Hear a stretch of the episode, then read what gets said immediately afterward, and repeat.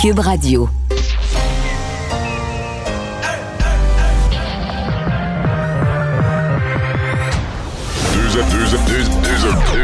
Deux, animateurs cohérents, deux visions différentes. Une seule émission, pas comme les autres. Mario Dumont et Vincent Dessureau. Cube, Cube Radio. Bonjour tout le monde, bienvenue à l'émission 15h29. On est ensemble pour deux heures. On est ensemble pour vous résumer cette journée, ce vendredi, fin de la semaine, euh, en actualité. Vincent Dessureau. Salut Mario. Salut Vincent. Ça arrête pas. Non, ça arrête pas. Ça arrête pas. Entre autres, tu ce qui se passe là, aux, euh, aux États-Unis. euh, et euh, là, entre autres, des arrestations. euh, tu- on- hier, on en parlait, les photos qui circulaient.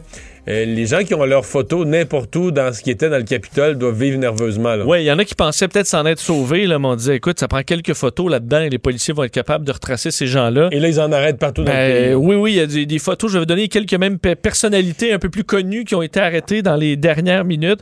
Mais euh, juste lire un responsable là, de, de- de- des enquêtes qui dit Nous avons littéralement des centaines de procureurs et d'agents qui travaillent depuis trois centres de commande, 24 heures sur 24, 7 jours sur 7 pour trouver ces gens-là. Alors, il y a des opérations policières un petit peu partout à travers le pays pour aller cueillir tous ceux qui étaient au Capitole illégalement euh, le 6 janvier. Alors, il y en a qui vont... celui avec les grosses bottes, là, les pieds sur le bureau de Nancy Pelosi, lui, c'est fait. là. Il a été arrêté, euh, il a été inculpé également, donc euh, celui qui avait les deux pieds. Il se trouvait bien fier, là, il se filmait, elle avait laissé même un message menaçant à Nancy Pelosi. Il est, il est inculpé. On va aller rejoindre l'équipe de 100% Nouvelles. 15h30, c'est le moment d'aller retrouver notre collègue Mario Dumont dans les studios de Cube Radio. Salut Mario. Bonjour. Alors, c'était le point de presse que tout le monde attendait. Je pense qu'il y a bien des parents qui sont inquiets à savoir comment va se dérouler ce retour en classe. D'abord, est-ce que tu as été rassuré, toi, par le ministre de l'Éducation, Jean-François Roberge? Ouais. Ben, le point de presse était important, mais quand même une coche moins important que si l'école avait été reportée. À partir du moment où M. Legault avait annoncé cette semaine quand même qu'on reprend l'école, on venait de calmer Oui. les inquiétudes de, de- de bien des parents là, qui se demandaient à la maison deux semaines, trois semaines de plus comment on s'y serait pris. Bon, ceci dit, il y a des inquiétudes quand même sur la sécurité des enfants à l'école. Et là, il y a quand même une inquiétude, même si tout l'automne, cet hiver, on dit la priorité, c'est de garder les enfants à l'école. Il y a une espèce de réalisme qui s'est installé sur le fait que, c'est l'école avec des complications. On a perdu quelques journées ici, quelques journées là. On a quand même perdu une semaine la semaine passée. Et donc, euh, cette année, j'ai trouvé aujourd'hui que c'était la conférence de presse. C'est comme c'est le mode survie. là. On place l'école en mode sauver l'année malgré tout. Euh, donc, avec des apprenants, au niveau des contenus, là, des apprentissages où on va élaguer. Dans le fond, on- en mathématiques, en français, on va à l'essentiel, on va dire le, le squelette de ce qu'il faut absolument apprendre pour être capable d'aller à l'année prochaine. Donc là, en, enlevant une partie du programme, on enlève les examens. Il n'y a rien d'idéal là-dedans. En même temps, il n'y aura rien de standardisé, Non. hein, Mario? Les, examens du ministère, ça avait ça de bon quand même. Ça pouvait, on pouvait savoir où les, les- les étudiants, les élèves étaient rendus, qu'est-ce qu'ils avaient compris en majorité, qu'est-ce qu'ils n'avaient pas compris.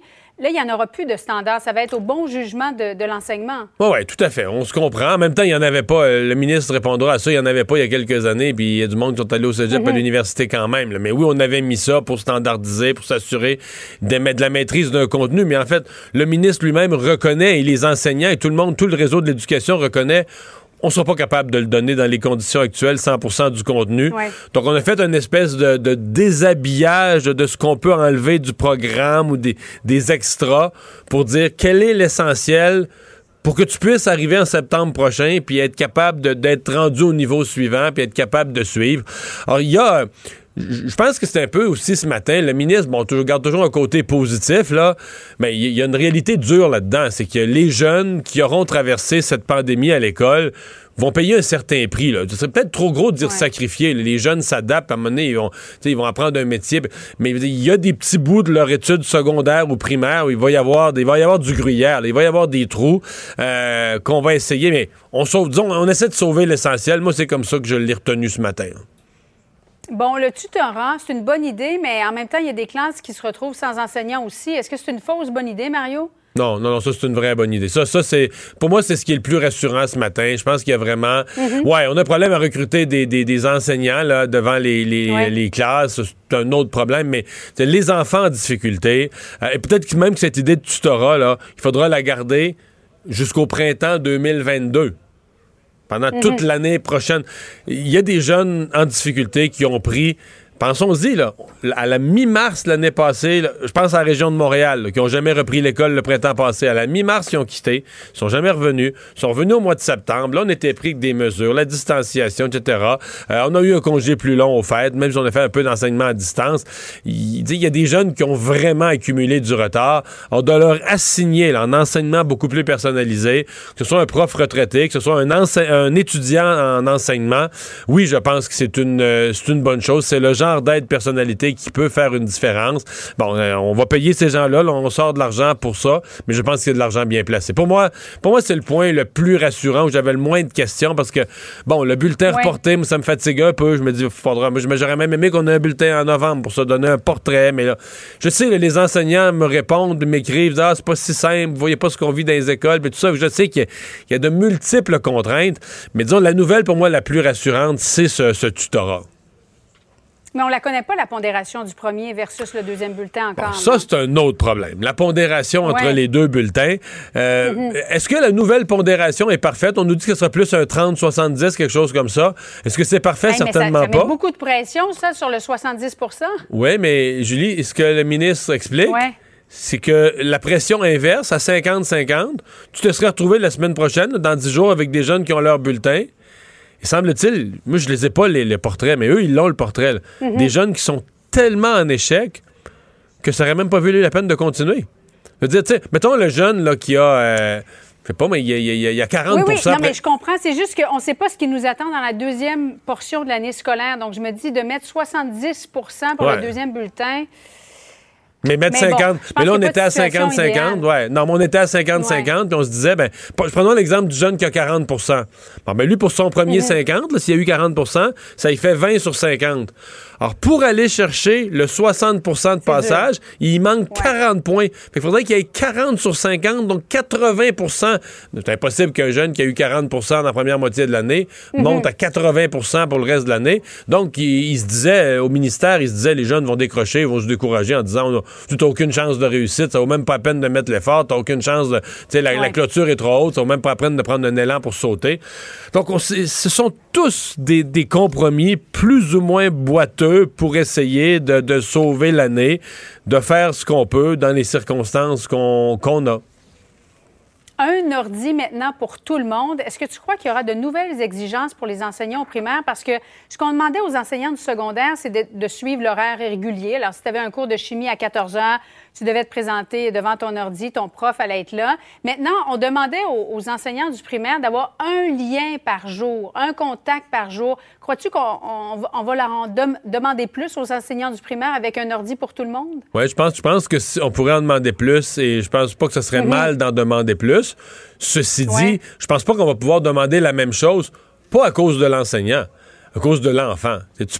Moi, je crois pas à ça. J'en ai eu des enfants, ils sont plus de cet âge-là aujourd'hui du tout, c'est des adultes, là, mais Ouais. j'essaie d'imaginer ça, puis quand même, j'avais des enfants qui étaient quand même pas pire à l'école, capables de rester concentrés, mais les imaginer une journée entière devant un écran, euh, tu sais, parce qu'il faut, faut- faut se mettre dans la tête d'un enfant. Je veux dire, le chat passe dans la pièce, puis l'enfant est complètement distrait, ou tu sais, c'est.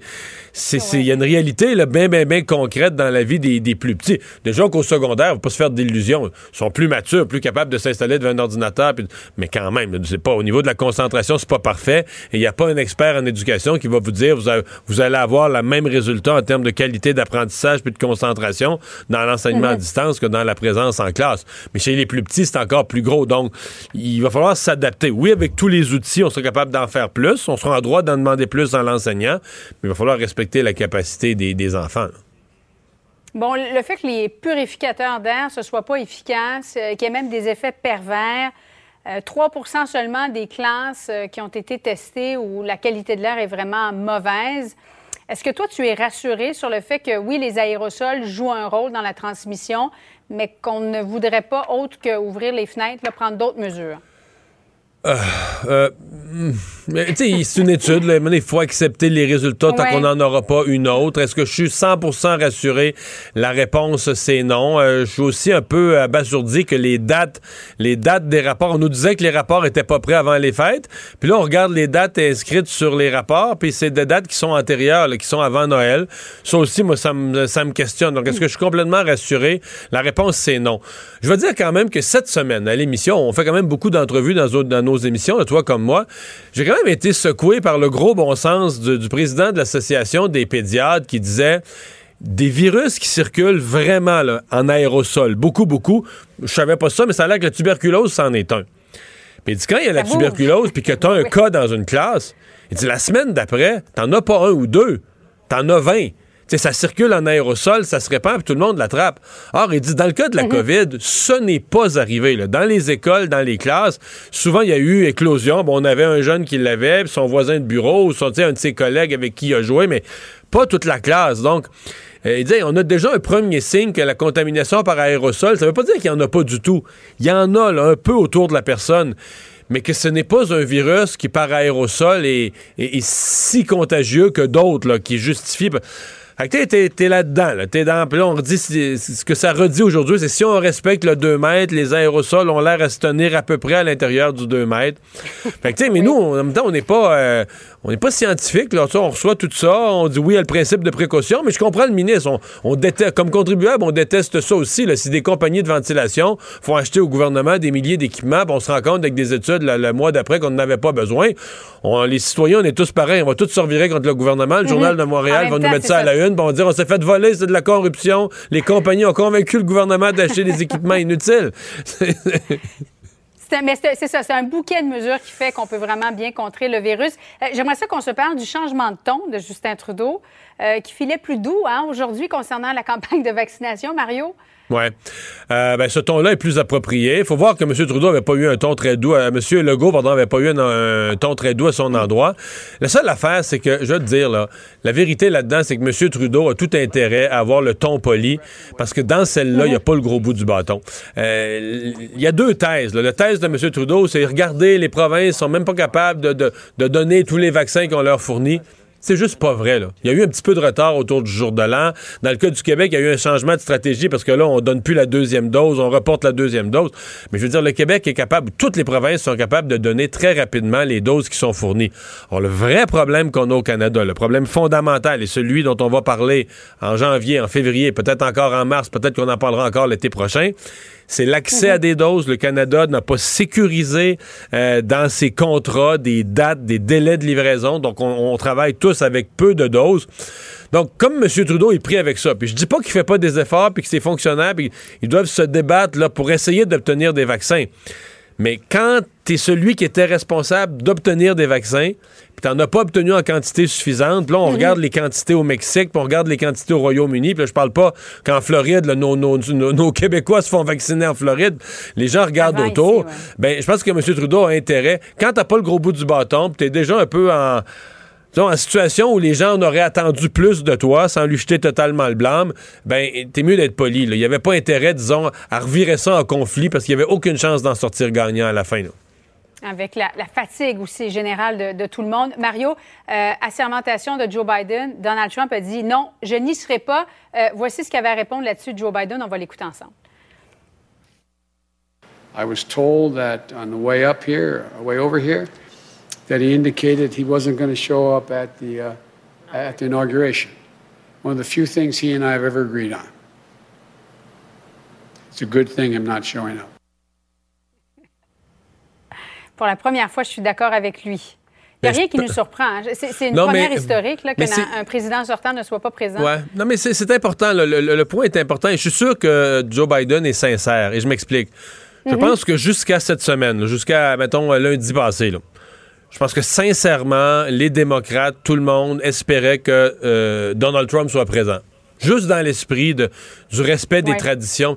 Mais avec ce qui s'est passé cette semaine au Capitole, son discours, son incitation qui a amené euh, ses gestes, je pense sincèrement qu'il aurait été une énorme distraction je pense que républicains et démocrates, franchement, là, on veut plus le voir. Là. je veux dire, il, il, même pour les républicains, il est en train de devenir euh, Voldemort dans Harry Potter, là, celui dont on ne veut plus dire le nom. Là, je pense vraiment que Donald Trump devient un problème, une espèce d'éléphant dans la pièce. Donc, je suis convaincu que Joe Biden est sincère, que finalement, même si M. Biden est un homme, là, bon... Euh, à l'âge qu'il a, avec le nombre d'années qu'il a passé à, siéger, là, qui est dans le respect de toutes les institutions, puis que son premier choix, ça aurait été de faire ça dans les formes, puis que le président sortant se présente. Je suis convaincu qu'il est sincère aujourd'hui en disant, c'est mieux, à cette étape-ci, c'est mieux qu'il soit pas là, c'est mieux qu'il soit plus là. Et, probablement, il y a une grosse rumeur à l'effet que Mike Pence pourrait se rendre. Et ça, dans le fond, ça serait bien plus fort d'une certaine manière. C'est-à-dire que ça serait à la fois... Euh, Trump, t'es pas là. Un désaveu à l'endroit de Trump. Ouais, Trump, t'es pas là, mais il y a une forme de succession, de, de, respect des institutions qui est là parce que ton vice-président, avec dignité, se présente sur les, euh, sur les lieux. Merci beaucoup, Mario. Bon après-midi à toi. Oui, alors, ben, euh, Vincent, ben. Euh, dire là-dessus juste que la, dernière fois que c'est arrivé, euh, c'est en 1800, j'avais le 1869 ou 68, où le président n'était pas là pour la, succession. C'est Andrew, Andrew Johnson, 1869, qui avait refusé, Mario, d'embarquer dans la même calèche que son adversaire. Ça te montre à quel point c'est rarissime et que ça date un peu. Parce que là, on euh, leur demandait pas d'embarquer dans la même limousine. Mais es-tu d'accord avec moi que Joe Biden est sincère à ce moment-ci qu'il voulait. Il veut pas le voir là. Il veut plus le voir là. Au début, oui. Je pense que oui. Euh, fait, euh, il dit que lui s'en foutait, mais que c'était bon pour le pays de voir ça. Je pense que là, c'est une distraction et clairement, il n'a plus sa place à côté. Il a, fait, il a, trop fait le clown. Mais Mike Pence, je pense que c'est important qu'il soit là. Et je pense qu'il va avoir. Je pense que oui. C'était déjà. Il n'avait pas été invité encore, semble-t-il, mais à mon avis, ça va se faire. À mon avis, il va se tenir droit. tu peux pas vraiment l'inviter dans le sens que c'est le président qui doit être invité. Donc, oui. à partir du moment où le président dit qu'il n'y va pas, à mon avis, en termes de protocole, ça ça débarre cette porte-là. Ça ouvre la porte à inviter le vice-président puis lui donner une espèce de place d'honneur. Ben. Mais Mike Pence, aujourd'hui, il est à la Maison-Blanche. Il est, c'est la première fois qu'on ne sait pas exactement ce qui se passe à l'intérieur. Est-ce qu'il a rencontré Trump? Mais, est-ce que tu as lu les textes, comme le USA Today en avait un, j'en ai vu ailleurs, là, sur le fait que Mike Pence est furieux. Là. Les gens, ses employés disent ne l'avoir jamais vu comme ça, jamais, jamais vu, choqué comme ça, parce qu'il s'est fait dire par Trump qu'il manquait de courage. Puis je, peux le, je peux le comprendre, tout à fait. Quoique, j'aurais pu lui dire il y a longtemps, ça, va, t'arriver. Il y en a qui sont en couple, puis ils se disent, la, quand on va se séparer ça va mal finir? Ben, là, c'était dû pour mal finir. D'ailleurs, ça finit mal, Mario, pour quelques entre autres. Euh, ben, te, te, dire peut-être que, commencer avec les, démarches de destitution, là, parce que c'est en marche. Mais c'est en marche, là. Hein? Euh, oui, semble que, selon plusieurs sources euh, des médias américains, et Nancy Pelosi l'a carrément dit qu'on allait aller de l'avant. Mais c'est en marche probablement dès lundi. Dès lundi, c'est ça. Dès lundi pour avoir le dépôt d'articles de destitution contre Donald Trump. Et il pourrait y avoir un vote dès le milieu de semaine, parce qu'à la Chambre des représentants, ça va aller rapidement. ils ont la majorité, ils ont besoin de la majorité, les, euh, les démocrates, de sorte que Mais là, les, quand même y aller vite. Les républicains euh, vont avoir une mauvaise semaine. parce que, ben, parmi, les républicains, il va y avoir trois camps. Il va y avoir ceux qui vont dire Hey, là, on s'en débarrasse de Trump, on veut plus le revoir dans quatre ans, on veut plus l'avoir d'impact, on en profite, on le met dehors tu vas avoir ceux qui vont dire non, non, non, on le défend, on le défend. Puis à mon avis, tu vas avoir un autre nombre de républicains, un troisième camp qui vont dire, regarde, là, on peut pas voter là-dessus, c'est trop déchirant. Euh, on fait des... Parce que s'ils veulent faire une guerre de procédure, c'est assez facile à faire. Il, reste, il va leur rester quoi, 10 jours, 9 jours, 10 jours? Oui.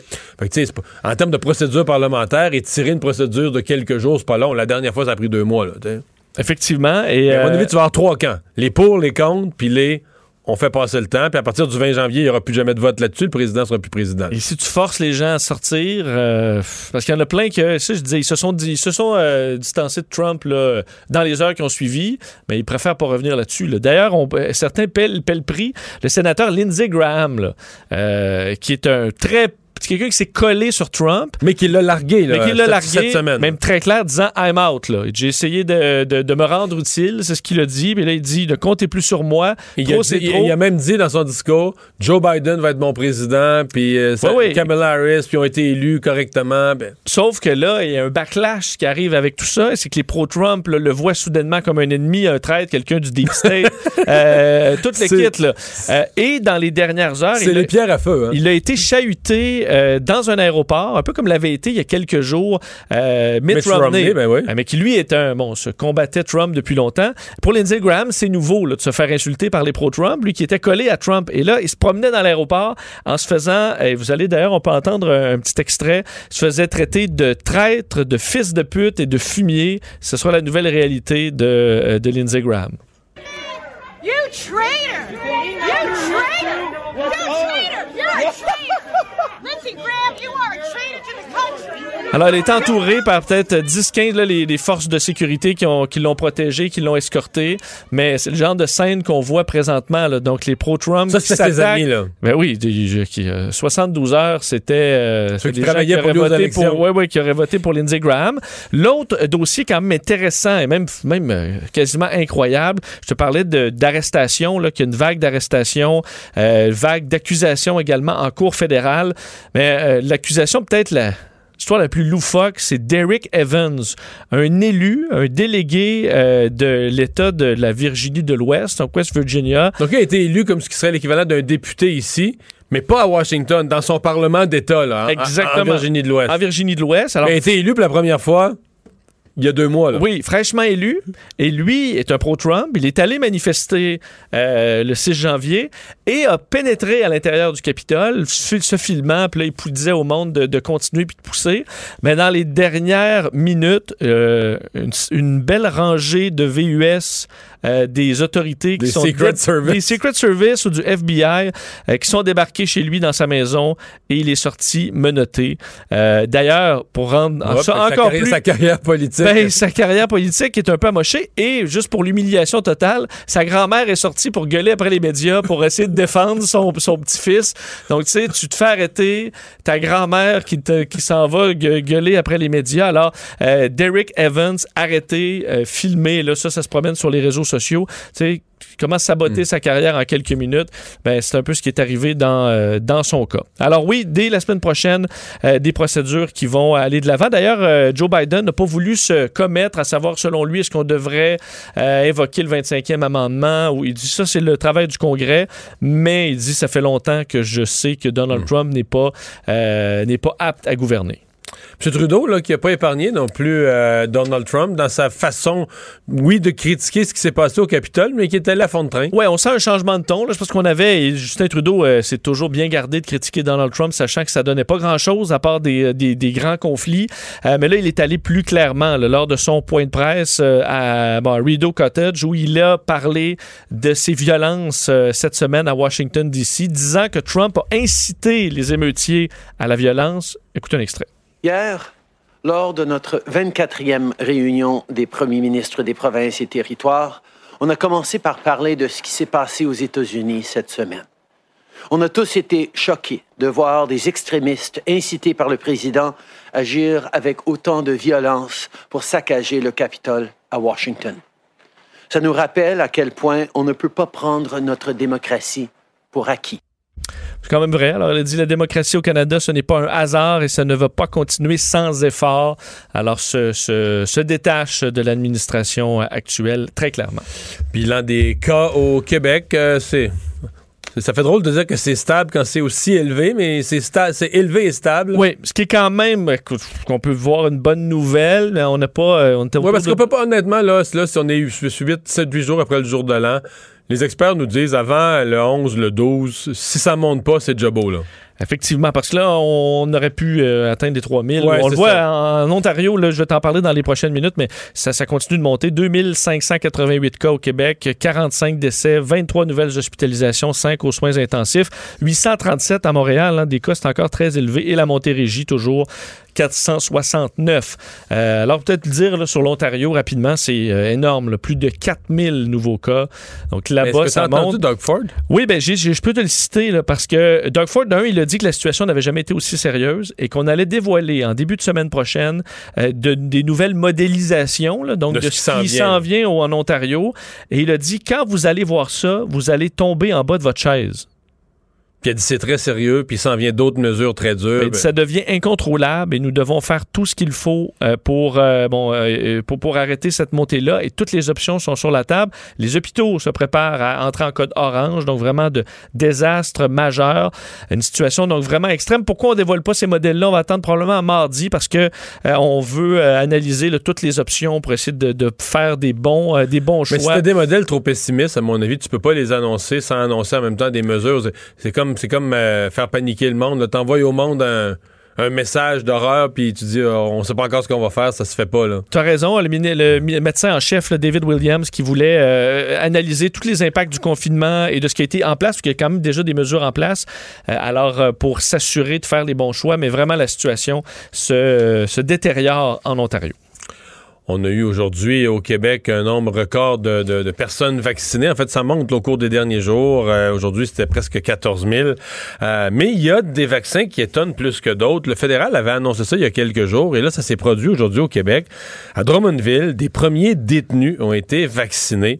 Euh, on va en parler avec Mario Guillemette, vice-président pour le Québec du syndicat des agents correctionnels du Canada. Bonjour, M. Guillemette. Bonjour, M. Dumont. C'est pas étonnant, ça, que tout à coup, alors qu'on n'a pas fini les CHSLD, pas fini le personnel de la santé, euh, tout à coup, on se met à vacciner des détenus?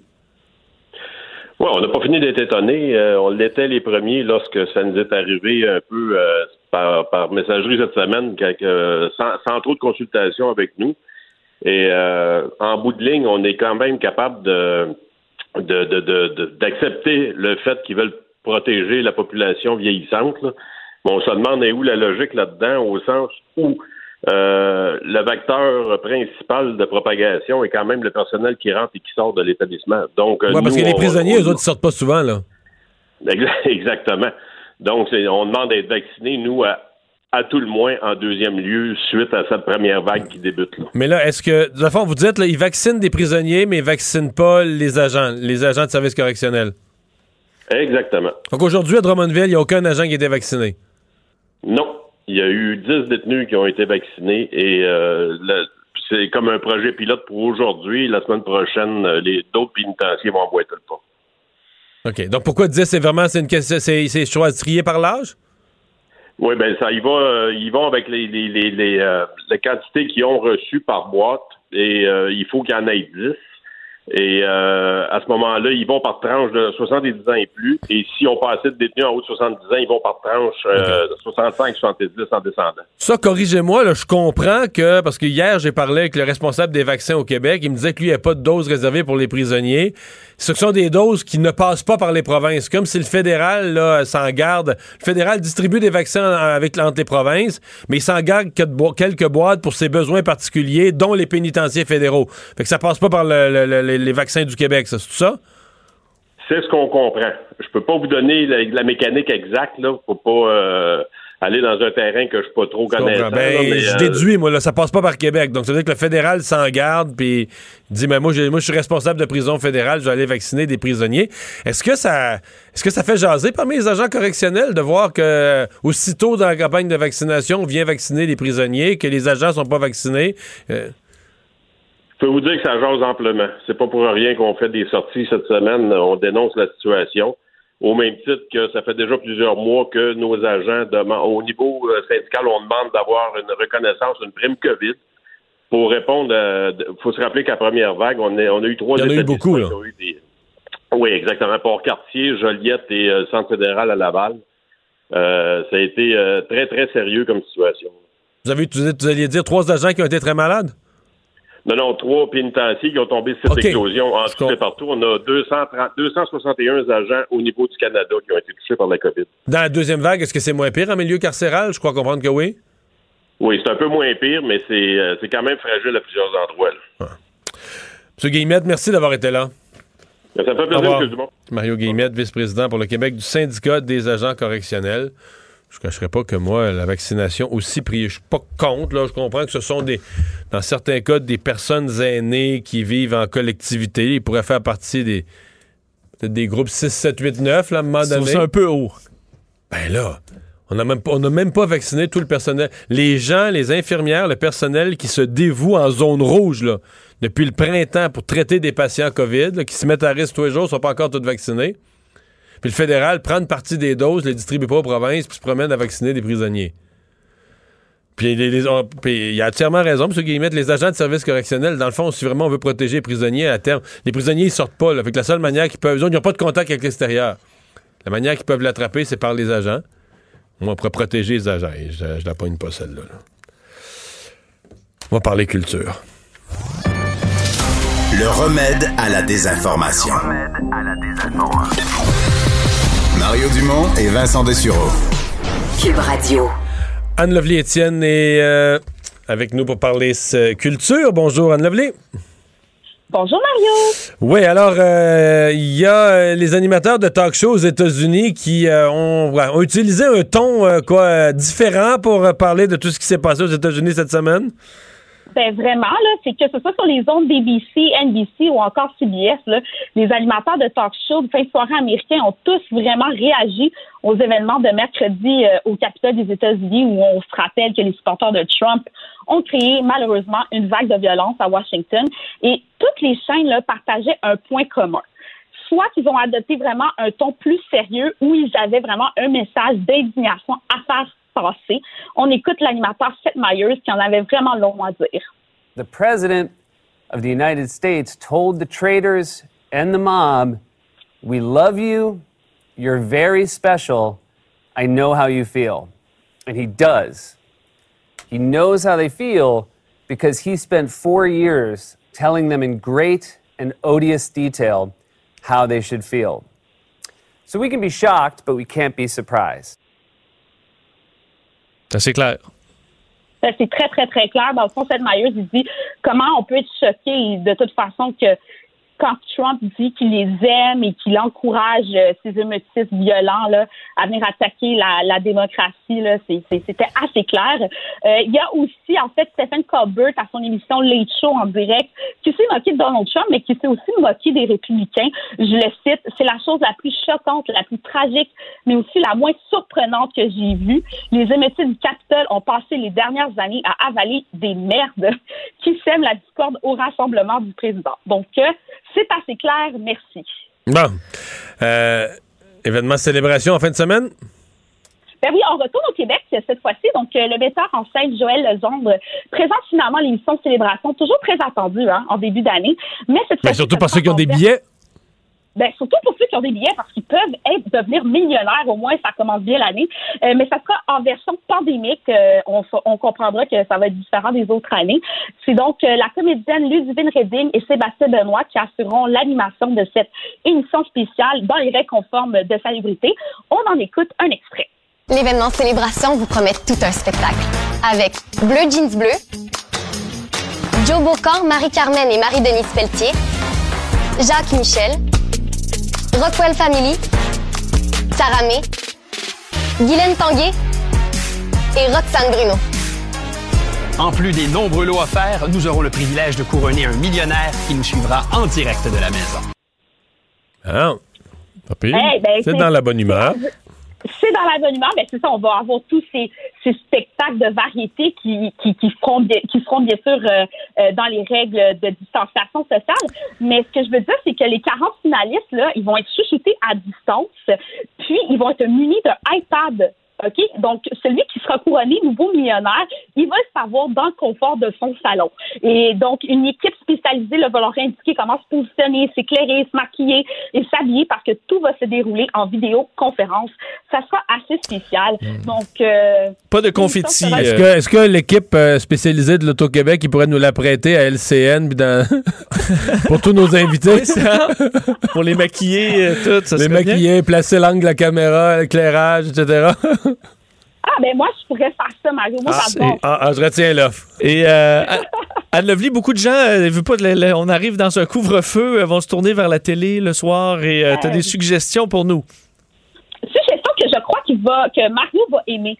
Donc, euh, ce soir, ne manquez pas l'émission Code Québec euh, sur les ondes de Télé-Québec parce que MCG, le humoriste et animateur qu'on connaît tous, est à la quête de dresser un portrait juste des Québécois à partir de sondages menés par le spécialiste des communications Jean-Marc Léger. En voici un autre extrait. Enlevez-moi-en de la charge. Je vous assure que je ne chercherai pas à gérer. En vivez-vous sur la cesse, vous? Tais-toi. On n'a pas de problème avec l'étranger. On a problème avec la religion que porte l'étranger. Faut pas avoir peur de décevoir. Un politicien qui a peur de perdre des votes, il est mort. T'es pas obligé d'être d'accord avec toute la panoplie d'idées de droite. Là. Tu peux être une guidoune. Donc, euh, oui, mais ça part d'un livre, Jean-Marc Léger, qui avait écrit un livre qui s'appelle Code Québec. Exactement. Puis je me demande, euh, Mario, est-ce que tu crois que nous, les femmes québécoises, on est des germaines? Hmm, je pense qu'il y en a. Mais on le sait pas. Faut, on le sait pas. Faut regarder l'émission ce soir. faut le savoir. Quel pourcentage il y en a? Quel pourcentage? Et bien sûr, la, la mairesse, l'autre que la mairesse Valérie Plante va tenter aussi de répondre à la question. Ah. Et NCG va aussi se, se poser la question si les Québécois, c'est encore le hockey le- et les Québécois, il s'agit encore d'une religion qu'on suit assidûment. Donc, à voir ce soir à 19h30 sur les ondes de Télé-Québec. Merci beaucoup, Anne Lovely. Bye bye. Merci pour la belle semaine. Bonne journée. Salut. On s'arrête pour la pause. Mario Dumont et Vincent Dessureau. Joignez-vous à la discussion. Appelez ou textez le 187 Cube Radio 1877 827 2346. C'est une histoire qui a fait la, la- la nouvelle un peu partout, qui est sortie d'abord par le, le Globe and Mail, l'histoire de cette employée, haute fonctionnaire euh, de l'Agence de santé du Canada, Mme Dominique Baker, euh, qui, bon, vous comprenez, l'Agence de santé publique du Canada, c'est l'agence de Dr. Tam, c'est celle qui nous dit il faut pas voyager, etc. Mais euh, elle, Mme Baker, est allée en Jamaïque, mais sur une de ses semaines de vacances, donc, mais, mais à titre d'influenceurs, ni plus ni moins. là. parce qu'on a su ça cette semaine. Air Canada embauche des influenceurs pour... Pour vivre la belle vie puis nous le montrer. Puis nous le montrer en belles photos sur les réseaux sociaux. Euh, vous voyez les deux problèmes. Est-ce qu'une haute fonctionnaire comme ça peut faire ce, ce rôle? jouer ce rôle d'influenceur? Ben après ça, ben, tu as le deuxième problème. Est-ce que c'était approprié de voyager et d'inciter les autres à voyager quand tu es à l'Agence de santé euh, du Canada? René Villemur est éthicien, spécialiste en éthique, auteur de L'éthique pour tous et même pour vous. Euh, bonjour, M. Villemur. Bonjour. Étonnant, là, hein? De A à Z. C'est, euh, oui, deux. oui, quand j'ai lu la nouvelle dans le Globe and Mail, j'ai été surpris. Je me suis dit non, mais franchement, de- c'est ahurissant comme. J'oserais pas la qualifier en nombre, tiens. Ouais. Euh, prenons ça petit morceau par petit morceau. D'abord, commençons par ce qui est euh, le plus, plus grossier, le plus facile, c'est-à-dire, on est en pandémie, on a des appels à ne pas voyager. Bon, il y a des députés, des ministres au- en Ontario, en Saskatchewan, en Alberta, il y en a qui ont perdu leur poste. Mais on dirait que pour quelqu'un qui travaille dans l'agence de santé, là, c'est, c'est encore pire. Mais c'est certain que c'est pire, mais avant tout ça, c'est qu'un fonctionnaire fédéral ne peut accepter de cadeaux. Ça, c'est dans les codes des- des- d'éthique de chacun des ministères et organismes. C'est clair la comme ça, là. ne peut pas. Oui, oui. Les cadeaux ça, ne peuvent pas être. Il y a une valeur minimale, mais c'est sûr que c'est pas un voyage en, en Jamaïque. là. Ça, c'est bien certain. Donc, il y a, il y a une entorse, là, carrément, à la position. Déjà. Après ça, on est un fonctionnaire de santé. Et puis, à quelque part, on n'est pas un personnage public, on n'est pas un élu. Ça va. Mais on ne peut pas ne pas être au fait des, dis- des dispositions qui suggèrent de ne pas voyager, outre pour des déplacements essentiels. Et que sa bosse, le Dr. Tam, répète quand même avec euh, passablement d'autorité, là. Absolument. Donc, ça, c'est un manque de jugement qui est euh, assez flagrant. Le deuxième manque de jugement, c'est d'aller mettre ça en ligne en plus. Mais ça, elle n'a pas le choix, là. Alors, Parce mais que, non, ça- mais ça, corrigez-moi, mais ça, c'est, c'est le deal. C'est, c'est, c'est la- la- l'entente. Euh, les influenceurs qui se font donner des voyages, je veux dire, on- c'est, pas un, c'est pas un vrai cadeau. On- oui, c'est un cadeau, mais c'est pas un vrai cadeau. C'est un cadeau qui est en échange de, de faire de la publicité. Là. C'est exactement. Donc, elle, elle a rempli son obligation avec Air Canada, ça va. Mais cette obligation-là, euh, dans ce cas-là, elle était contradictoire avec son rôle, si c'est son emploi principal, là, parce qu'on n'en vient qu'à en douter, mais à quelque part, de mettre ça en ligne, c'était un manque de jugement aussi, eu égard à son poste dans la fonction publique. Parce que non seulement elle-même, elle voyage en contravention des règles, mais faisant ça, elle incite d'autres, elle incite l'ensemble des gens qui la suivent à voyager. Donc, c'est ça. Puis le, manque de jugement, il est, flagrant, mais malheureusement, on remarque que c'est un fléau, le manque de jugement. Ça se répand à une grande vitesse. Vous avez mentionné les politiciens tantôt qui voyageaient. Un ministre ne peut pas ignorer les dispositions de son propre gouvernement. C'est la même chose avec Madame qui est ici à la santé publique. Alors, il y a, des, vraiment des, des cas où les gens, moi, me répondent souvent sur le plan éthique, j'y ai pas pensé. Non, mais il fallait y penser. Parce qu'à quelque part, l'ignorance d'une disposition, puis elle ne peut pas l'ignorer dans ce cas-là, on s'entend là. Mais l'ignorance d'une disposition, c'est pas une excuse. Et encore moins quand on, quand on le sait. Mais ce que le public, ouais.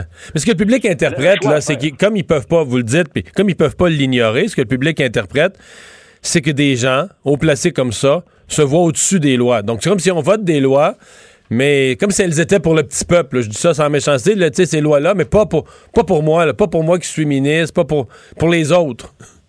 Absolument. Puis en plus, c'est que ça banalise la disposition. Parce que les gens vont dire, si elle voyage, être à la santé publique, ben moi aussi, je peux voyager, franchement. Alors, l'exemple qui est donné, le précédent qui est installé, c'est pas quelque chose qui est souhaitable. Autrement dit, l'action de madame, si tout le monde faisait comme elle, est-ce que ça serait correct? La réponse, c'est non. Donc, à quelque part, euh, je crois qu'elle va, devoir faire une réflexion sur comment concilier ces deux obligations et peut-être choisir. Parce que c'est certain qu'elle ne peut pas accepter de cadeau. Et puis, quel qu'il soit, là, c'était hmm. dans le code est très clair. C'est un cadeau valeur minimale et puis bon, c'est tout. Fait tous les autres choses d'influenceuse, ça marche pas plus là. Mais est-ce que c'est comme ouais.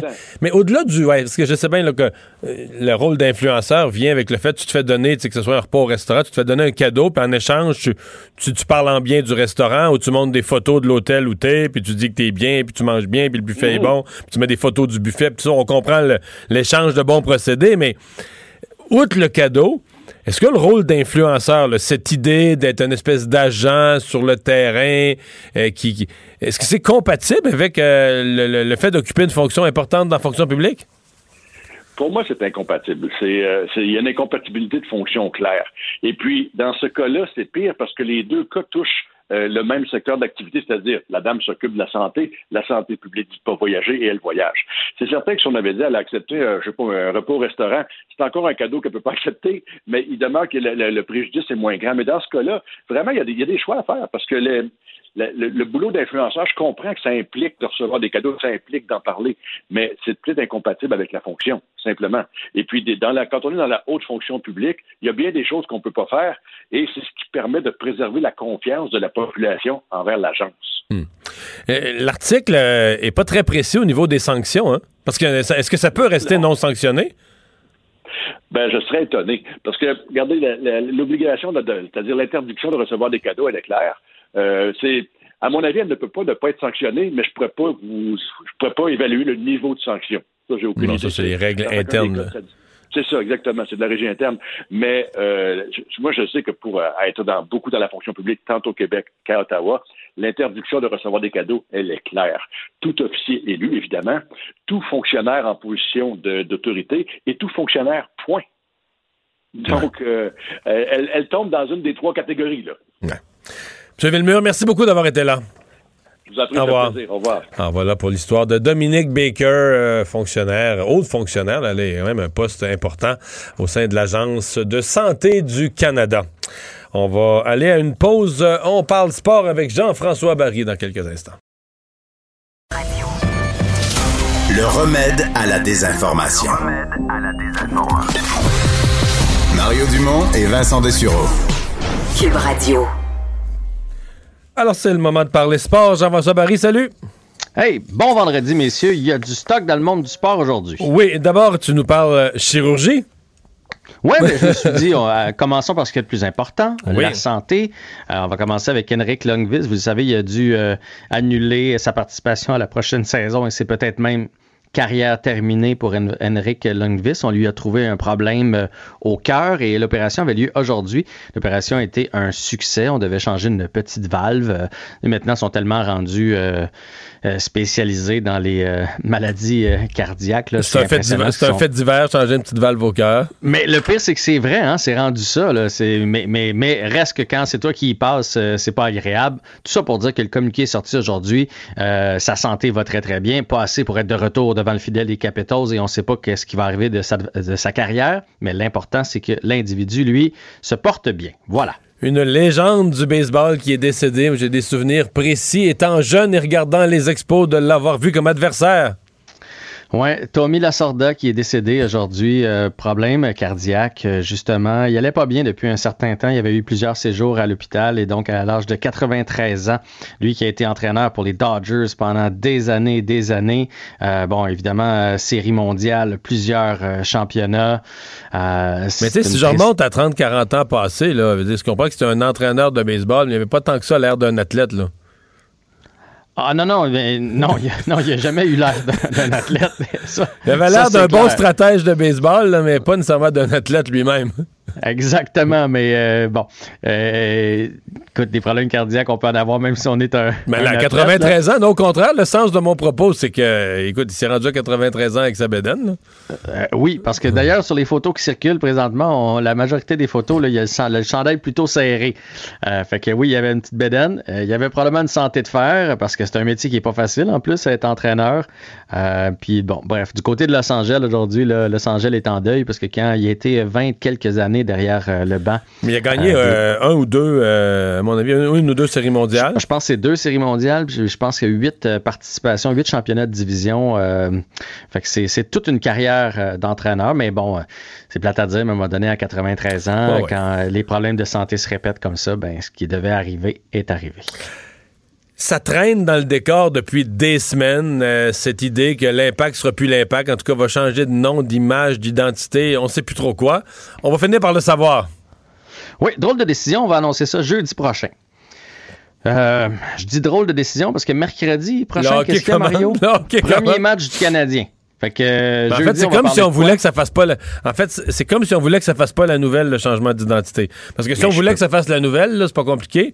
Ça fait, ça fait deux mois qu'il n'y a pas de sport, là. Ben, depuis le début de l'année, que je sais qu'on ne pouvait pas faire ça là, avant le, le dernier match de la Ligue des Champions, mais depuis ce temps-là, il s'en est passé du temps. Fait que je comprends pas pourquoi on fait ça cette euh, journée-là. je te réponds, c'est parce qu'ils veulent pas que ça fasse le... C'est parce que ça va être l'affaire de football club. Ils ont peur de la, de la controverse, puis ils veulent pas que ça fasse les nouvelles. Oui, mais si tu fais un rebranding, parce que c'est ça, ils veulent changer, pardon, ils veulent changer l'image. Je peux pas croire que tu n'as pas envie que les gens en parlent. Là. Je veux dire, ils font pas ça pour euh, six mois, ils font ça pour les X prochaines années.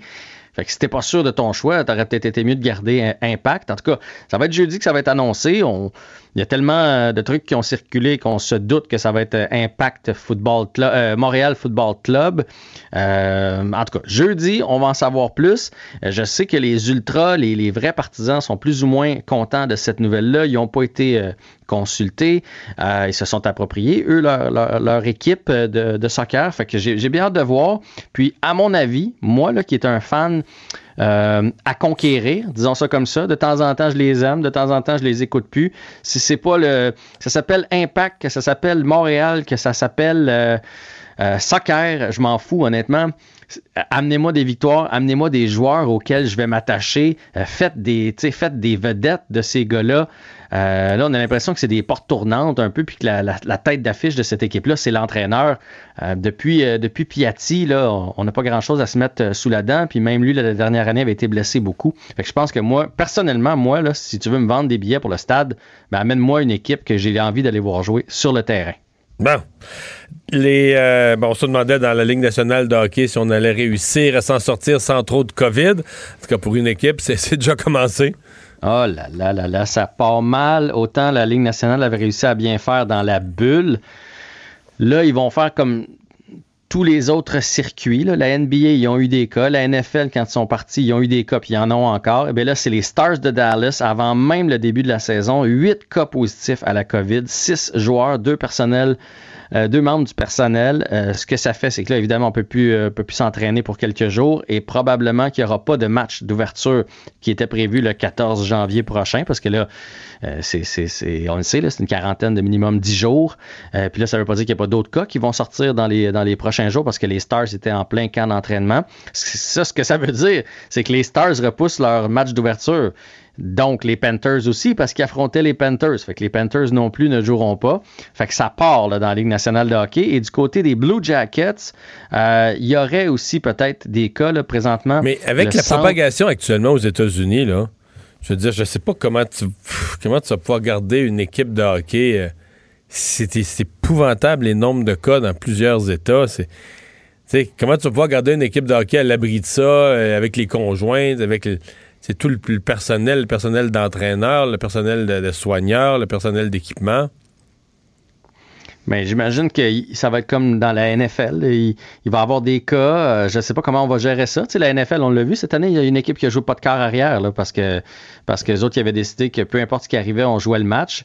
Du côté de la Ligue nationale, advenant le cas, donné, tes deux gardiens tes trois gardiens ils ont la COVID. Qu'est-ce qu'ils vont faire? J'en ai aucune idée.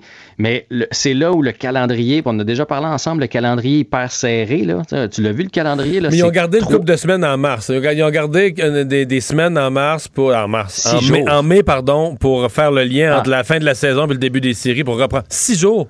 Non, non, non, non, ok, oui, je suis d'accord. À la fin, je pensais que tu l'as dit, il y a une petite période tampon là, au milieu de l'année, il y a comme un six jours. Non, mais à la fin, ils ont gardé aussi une période tampon entre la fin de la saison et les séries pour reprendre des matchs qui auraient dû être reportés.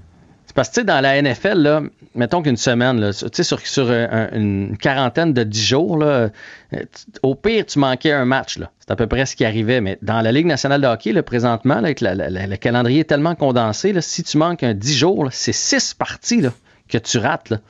Là. Fait que là, t'as beau t'être gardé des journées à la fin, puis là, c'est 6 parties contre C'est pas contre toute la même équipe, non, c'est ça. C'est ça, tu croises, là, la logistique est beaucoup plus grande que dans la NFL. Oui, il y a moins de joueurs par équipe, là, mais la logistique, si jamais une équipe devait s'absenter 10-12 jours, là, replacer ça dans le calendrier, ça va être euh, tout un casse-tête. Moi, moi, mon feeling, Mario, là, c'est qu'à la fin de l'année, euh, les joueurs, les équipes n'auront pas joué le même nombre de matchs. Et probablement qu'ils vont faire comme l'année passée. L'année passée, ils sont allés au pourcentage. Euh, donc, une équipe qui avait, mettons, je sais pas moi, euh, l'année passée, euh, 62 matchs versus une qui en avait 58, ben, c'était le pourcentage de, de, de victoires qui comptait pour la participation en série. Parce que je, je doute très fort que toutes les équipes vont réussir à jouer 56 matchs cette année avec là, 10 contre une, 10 contre l'autre, 9-9-9, là, avec ce ratio-là. Euh, ben, ben hâte de voir ça. Je leur souhaite que du bon, là, évidemment. Là, hein. Je ne sais pas que je le souhaite, mais j'ai l'impression que ça va être vraiment Non, mais 6 cas chez les Stars déjà, on dirait que ça fait réfléchir à la suite des, à la suite des choses. Il y a du football en fin de semaine. En fait, c'est une, on n'a jamais vu ça dans l'histoire de la NFL. D'habitude, à à cette fin de semaine-ci, les wild cards, c'est quatre matchs. Mais là, on a changé la formule plutôt qu'avoir une seule équipe. Euh, fait, plutôt d'avoir deux équipes par conférence qui, euh, qui ont la semaine de congé. On a ramené ça à une seule. Et donc, il y a trois matchs par conférence de wild cards, ce qui fait trois matchs samedi, trois matchs dimanche, six matchs de football. Moi, être assis toute la fin de semaine. Ben, c'est parfait pour le confinement, là. C'est parfait pour le confinement. Il n'y a pas personne qui va chialer avec le couvre-feu. Il y a des parties, ça commence à 1h dans l'après-midi, puis ça va se finir à 11h le soir, samedi et dimanche. J'avais envie qu'on fasse nos petits pronostics ensemble, Oui, Mario. Je sais que tu es un grand fan de, de NFL. D'ailleurs, je viens d'en parler là, avec Stéphane Cadorette dans mon euh, balado Avantage numérique qui sera disponible à partir de ce soir si vous voulez avoir l'analyse euh, complète. Là, il m'a fait ça en, en une douzaine de minutes. Là. Fait que lui, il passe au peigne fin chacun des affrontements. Alors, Colts contre Bills, c'est le premier match samedi. Pas de Tu question, c'est les Bills. C'est les Bills. c'est- c'est- on n'a même pas besoin d'en parler. Les Bills, c'est une puissance. À mon avis, c'est une des équipes qui pourrait gagner le Super Bowl. là. Bon, ben on s'entend là-dessus. Je dis pas que les Colts sont mauvais. Ils ont des bonnes choses, mais à mon avis, là, ça, c'est pas. Il n'y a pas de match. Bon, les Rams, est-ce qu'ils peuvent causer la surprise et battre les Seahawks à domicile? Moi, je crois aux Seahawks. euh, je crois à l'expérience en série puis à la magie de Russell Wilson. Je dis pas. Ça pourrait être un match serré parce que Sean McVay, l'entraîneur des Rams, quand même, il. Euh, il a été humilié au Super Bowl là, par les Patriots. Il a beaucoup appris. Il parle de ces leçons-là. Il les a mises en application. Donc, je respecte les Rams, mais j'y vais avec euh, Seattle, les Seahawks. Parfait, je suis d'accord. Surtout que Goff est euh, blessé du côté des Rams. Ouais, on ne sait pas s'il va plus, jouer, puis on ne sait pas de quelle façon il va être non plus. Les euh, Buccaneers avec Tom Brady contre le Washington Football Team. regarde, Washington- Équipe de 7 et 9 qui est à domicile parce qu'ils sont champions de division, mais sont quand même 7 et 9. Ouais, Washington, c'est sont là un peu par accident là, dans une division qui était archi faible. Euh, je ne vois pas. Écoute, il y a certains experts qui disent Washington malgré tout. Ils ont tout ce qu'il faut pour déranger Tom Brady. Euh, Ils ont une défensive qui peut aller beaucoup sur le corps arrière. Et Brady, dans l'histoire, quand il y a toujours, toujours des gars au bout des orteils, et des mains d'en face, il est pas à son meilleur. Mais malgré ça, à mon avis, il n'y a pas de question là, que, à un point ou à un autre, euh, Tampa Bay va, va gagner ça. Euh, je ne vois pas les Redskins, ben, les Redskins, le Washington Football Team sortir de là. Tu vois, Stéphane me disait la même chose, mais il a dit que s'il y avait une surprise, ça pourrait être là. Parce que Washington donne moins de 200 verges par la passe à chacun de ses matchs. Et Non, non, on ils sont sait, c'est la fatigants, C'est la force de. Brady. Mais il n'a pas dit qu'il allait avoir une surprise. Mais j'ai dit, si j'avais posé la question de, mettons qu'il S'il y en a une, là, puis il m'a dit Ah, euh, mais moi, Washington. intérieur, ma surprise, s'il y en a une. OK. Ravens, Titans. Bon, mais ça, il n'y a pas de surprise. Les deux équipes, je voyais même les pronostics, c'est presque 50-50 entre les experts. Euh, moi, j'y vais avec les Titans, mais j'avoue que. J'avoue que je suis beaucoup basé sur la mauvaise réputation des Ravens, de leur corps Lamar Jackson dans des matchs importants. Mais je suis pas sûr que j'ai raison. Mais j'y vais avec les Titans. Je, je, je, je, je- j'ai, j'ai- j'ai vu les Ravens récemment être décevants dans les matchs importants. Mais sinon, c'est un match de. Sans je mauvais jeu de mots, c'est un match de titan. Ah, ça va être un- une vraie bagarre de rue, celle-là. Ah vais ouais, ça, va, ça va- frapper dur, ça va frapper dur, ça va Ah. jouer dur. C'est un match à voir. Là. Les Bears contre les Saints.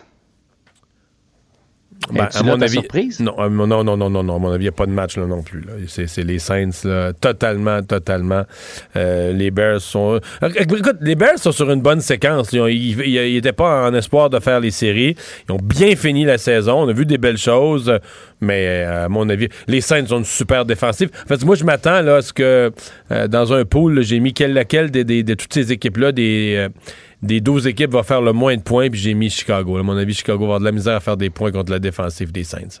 Ouais, les Saints sont complets. Donc, c'est ta surprise, ça veut dire que c'est les Browns et la COVID contre les Steelers. Parce que les Browns, on le sait, là, il y a des joueurs et des, surtout l'entraîneur en chef qui va manquer à cause de la COVID. Et, là, moi, je pense qu'ils vont gagner quand même. Oh, envers et contre tous. Je crois à Baker Mayfield, je crois au miracle des Browns cette année. Et à mon avis, dans le, le fait de ne pas avoir de coach, tout ça, ça va amener un, un esprit, un esprit de corps, une motivation, dans la- la- des circonstances les plus horribles. Et je combine ça avec le fait que l'histoire était belle pour les Steelers. Euh, Roethlisberger qui revient pour une ultime année euh, Mhm. parce qu'il croit à ses collègues. L'histoire est très belle. Il croit à ses collègues, puis il commence à- juste avec des victoires les 12 premiers matchs de la saison mais ça a fini plus tranquille. là. Ça a fini plus inégal. Alors, euh, j'y vais avec une surprise pour les Browns. Bon, ben, ça va être intéressant de, de suivre ça. Euh, T'es-tu d'accord avec moi pour tout sauf le dernier? Ouais, tout sauf pour le dernier, effectivement. Tu vois, moi, je, sais- moi, je, je sais pas pourquoi, j'ai l'impression que les Saints, même si je, les- je les place favoris parce qu'ils sont trop bons, mais si j'avais une surprise, ça serait les Bears. Je sais Ah, pas pourquoi oui. J'ai l'impression que, je sais pas, qu'ils vont venir jouer les, les troubles fêtes, mais c'est basé sur rien. À part un, à part un feeling, parce qu'il y a toujours une surprise. Fait que là, quand tu regardes les matchs, tu fais OK, lequel, lequel, puis je sais pas. Mais c'est parce que toi aussi, t'as de l'expérience de série là, du côté des scènes, l'expérience des grands matchs. Je sais pas. Ça, ça, ça joue. euh, Ça joue sur le terrain. Oui, ça joue sur le terrain, mais ça joue beaucoup à la fin, là, dans les décisions, au quatrième quart, quand c'est serré. Euh, les entraîneurs d'expérience savent comment se comporter dans les situations, pas paniquer, euh, jouer, euh, jouer l'horloge, etc. Hey, on va regarder du football, mon cher ami. Bien, c'est sûr. Moi, je vais être là devant mon téléviseur. en la semaine terminant, prochaine, on va- on va avoir le Canadien. Ça va- être merveilleux. On va regarder du football, mais on va aussi écouter ton balado. Oui, puis j'ai euh, réalisé une entrevue tantôt avec euh, André Tourigny, qui était super généreux. Il l'avait fait avant de partir pour le championnat, puis là, il m'a donné une entrevue au, déçu? au retour. Il est très déçu. Il est très déçu, mais j'ai quand quoi, même là? posé les, les vraies questions parce que j'ai demandé, là, c'est une des plus belles éditions, puis c'est toi qui étais aux commandes de ça. Tu sais, As-tu le sentiment à- à- en dedans que c'est un peu de ta faute, t'as pas emmené le bateau euh, à bon port, tu sais, fait qu'on on a jasé tout ça, mais euh, ça, une de ses réponses les plus intéressantes, Mario, c'est à propos de la poubelle. On n'a pas vraiment entendu parler euh, Team Canada là-dessus, tu sais, le- les Américains qui ont pris la photo sur la glace avec une poubelle avec le logo de, de, Équipe Canada. T'as vu cette nouvelle-là? Non, vu je l'ai même pas photo-là? vu. Il a mis- Ok. C'est normal, c'est pas, de temps- classe beaucoup, là. C'est un running, ben pas un running, c'est quelque chose qu'il y avait entre les joueurs. Apparemment, c'est la, la- la justification qu'ils ont donnée que euh, c'était la, la prochaine étape. The next barrel, à chaque fois, ils mettaient euh, un, un baril, une poubelle avec la photo bon, de la Suède, avec la photo euh, des Russes, avec la, à chaque fois qu'ils battaient une équipe. Puis donc, ils l'ont fait avec la, poubelle de l'équipe canadienne, ce qui aurait dû être fait dans le vestiaire, à mon avis. Tu sais, si tu as ça entre vous autres, là, entre coéquipiers, Pas tu de laisses ça photo, dans le vestiaire. pas de photo, pas de sel. On le Là, fait. ils l'ont emmené sur la photo officielle sur la glace. Et euh, j'ai demandé comment euh, l'équipe avait réagi. Ça s'est passé après. Donc, les joueurs n'ont pas pu réagir là-dessus dans le vestiaire. Par contre, André en avait quand même contre l'équipe américaine, dans le sens où il trouve que c'est un manque de respect, pas envers son équipe, mais envers l'organisation de Hockey Canada qui a investi une fortune cette année pour tenir l'événement quand même, parce que ça a passé proche de ne pas avoir lieu. On peut écouter d'ailleurs sa réponse. peu importe la raison. Le, le problème, c'est qu'ils l'ont fait devant le public, devant tout le monde. C'est- à mon opinion, à moi, Ouais. Hockey Canada, ce qu'ils ont fait pour le hockey sur la planète, de tenir un événement comme ça, qui a coûté, là, ça n'a aucun bon sens comment ça a coûté, là. C'est, c'est, euh, c'est, c'est, c'est pas, c'est pas d'un, c'est pas d'un chefs, c'est pas d'un huit chefs, c'est probablement d'un neuf chefs, là. Puis, qui, euh, à la fin, la dernière photo, ils fassent ça avec notre logo. Je pense que ça manque un petit peu de, Ça manque de classe. manque un petit peu de, de, de profondeur dans, la, dans leur pensée. Là. Parce que Ah. sans Hockey Canada, Uh-huh. ils n'auraient jamais gagné la médaille, les autres, parce qu'ils n'auraient jamais eu. Là. Fait que, Ouais. Fait que, on, on sentait, moi je l'avais pas entendu réagir là-dessus, euh, puis il- il- il- au début là, il y a un long silence, là, on, a, on a coupé ce silence-là, là, on a, vous a présenté l'extrait, euh, il voulait pas non plus euh, se mettre les pieds dans les, dans les plats, mais on, on sent bien euh, sa frustration euh, derrière et qu'il trouve que c'est un geste qui avait pas sa place. Merci Jean-François, bonne fin de semaine. Salut. Salut. Mario Dumont, un vent d'air frais. Pas étonnant que la politique soit sa deuxième nature. Vous écoutez Mario Dumont et Vincent Dessureau. Alors Vincent, euh, ben, tu nous as parlé plus tôt euh, du fait que dès lundi, on aurait une procédure de, destitution qui soit euh, engagée à l'encontre de Donald Trump. On a déjà, CNN a obtenu des éléments du texte. Ça va vite, là. Oui, ça va vite. Euh, c'est- CNN ont quelques contacts, Mario. Chez les placé, démocrates, chez les pas. démocrates, semble-t-il. Ils ont obtenu copie de ce qu'on est en train d'écrire comme article de destitution envers le président des États-Unis qui devrait être déposé lundi. Alors, j'ai fait la traduction là, de- de- du bout qu'on a parce que ça ne pas le, le bout qui a été publié dans les médias, pas ce qui s'est passé au Capitole, mais l'appel, là, le fameux appel pour demander euh, au secrétaire d'État de la Georgie de trouver des votes. là. Alors, ce qu'on dit, on dit la conduite. OK, on y va là-dessus. Oui, mais il y aura assurément des articles ensuite sur ce qui s'est passé cette semaine, mais on y va sur, dans l'ensemble. Alors, on dit la conduite du président Mais c'est Trump. vrai que c'est énorme, là. Ben, tout à fait. D'appeler- et pense à ça, là. T'auras un appel, mettons, de, après les élections là, de, de- de François Legault, Dominique Anglade, au directeur des élections, on va essayer de faire un deal avec lui pour dire trouve-moi des votes. Mais Et des, men- des menaces, Des là, à peine voilées. là. Euh, donc, on dit la conduite du président Trump le 6 janvier 2021 était cohérente avec ses efforts antérieurs pour subvertir et faire obstacle à la certification des résultats de l'élection présidentielle. Euh, ces efforts antérieurs comprennent, mais sans s'y limiter, un appel téléphonique le 2 janvier dans lequel le président Trump a exhorté le secrétaire d'État de Georgie à trouver suffisamment de votes pour annuler les résultats de l'élection présidentielle et menacer M. Raffensperger s'il ne le faisait pas. Dans tout cela, le président Trump a gravement mis en danger la sécurité des États-Unis et leurs institutions gouvernementales, menaçant l'intégrité du système démocratique, interféré avec la transition pacifique du pouvoir et mis en péril une branche coordonnée du gouvernement. Il a trahi la confiance du public en tant que président au préjudice manifeste du peuple américain. C'est pourquoi le président Trump, par un tel comportement, a démontré qu'il restera une menace pour la sécurité nationale, la démocratie et la Constitution s'il est autorisé à, s'il est autorisé à rester en fonction. Alors, il justifie ainsi sa destitution, la révocation de ses fonctions et la dis- disqualification pour occuper et jouir de toute fonction d'honneur, de confiance ou de profit aux États-Unis. Ça ressemble à ça, un discours euh, pour euh, euh, la, la destitution. D'ailleurs, il y a eu une réaction de la Maison-Blanche dans les toutes dernières minutes, Mario, sur ce qui s'en vient, là, des procédures euh, contre Donald Trump. Et faut le faire quand même. La Maison-Blanche ont été habitués de nous sortir toutes sortes de... Mais sachant ce que Donald Trump a fait dans les dernières semaines, euh, écoutez ce que ce qu'est la réponse de la Maison-Blanche aux menaces de destitution. On dit, comme le président l'a dit, il est temps de guérir et de s'unir en une seule nation. Ah, c'est pas le temps de diviser le pays. Là. Une destitution motivée politiquement contre un président n'ayant que 12 jours à faire ne servira qu'à diviser davantage notre grand pays. Restant 12 jours à faire, c'est vrai que là, il y a un point. Là.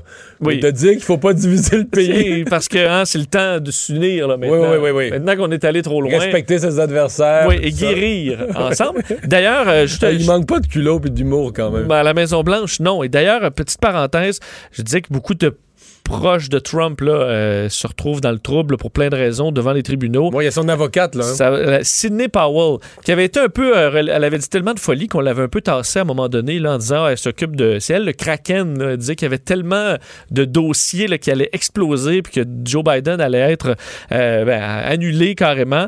Elle, entre autres, là, a fait le tour du pays pour dire que Dominion, ceux qui font des machines électroniques de vote, les machines donnaient automatiquement un nombre de votes votes à Biden. Il changeait les votes avec un algorithme. Il disait qu'il y avait un algorithme qui changeait Ouais. les votes. Il y avait évidemment aucune preuve de ça. Zéro, zéro, aucune preuve. Elle a été revirée de bord. Non, même à certains endroits, ils ont fait le calcul des votes, je pense à la main, là, tu sais, puis c'est arrivé au même résultat. Il y a eu des vérifications euh, et dans tout, dans chaque, tribu, chaque tribunal là, a dé- de- complè- a complètement détruit ce que Sidney Powell euh, a fait. Sauf que la compagnie, eux autres, Dominion, c'est.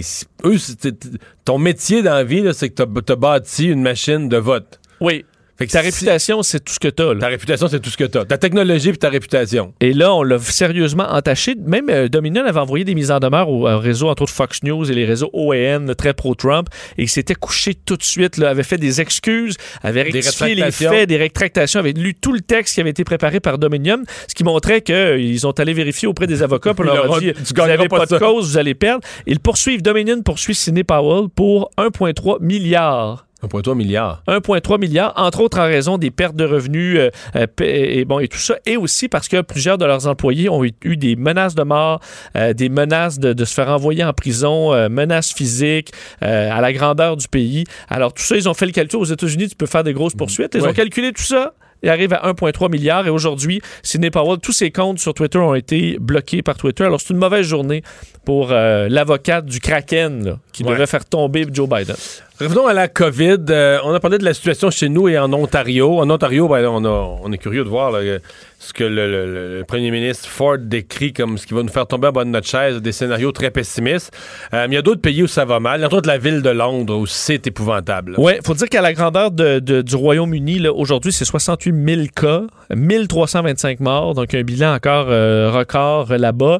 Et on est en train de perdre le contrôle à Londres. Tu le disais, les hôpitaux, on les annonce bientôt submergés d'ici deux semaines s'il n'y a pas une baisse importante, là, au dire du maire. Je voyais que les transports ambulanciers, c'est sans précédent. Le nombre de transports ambulanciers par jour, c'est sans précédent. En fait, on dit que c'est- complètement hors de contrôle à, à Londres, alors qu'on est quand même en confinement euh, plus sévère depuis la fin du mois de décembre.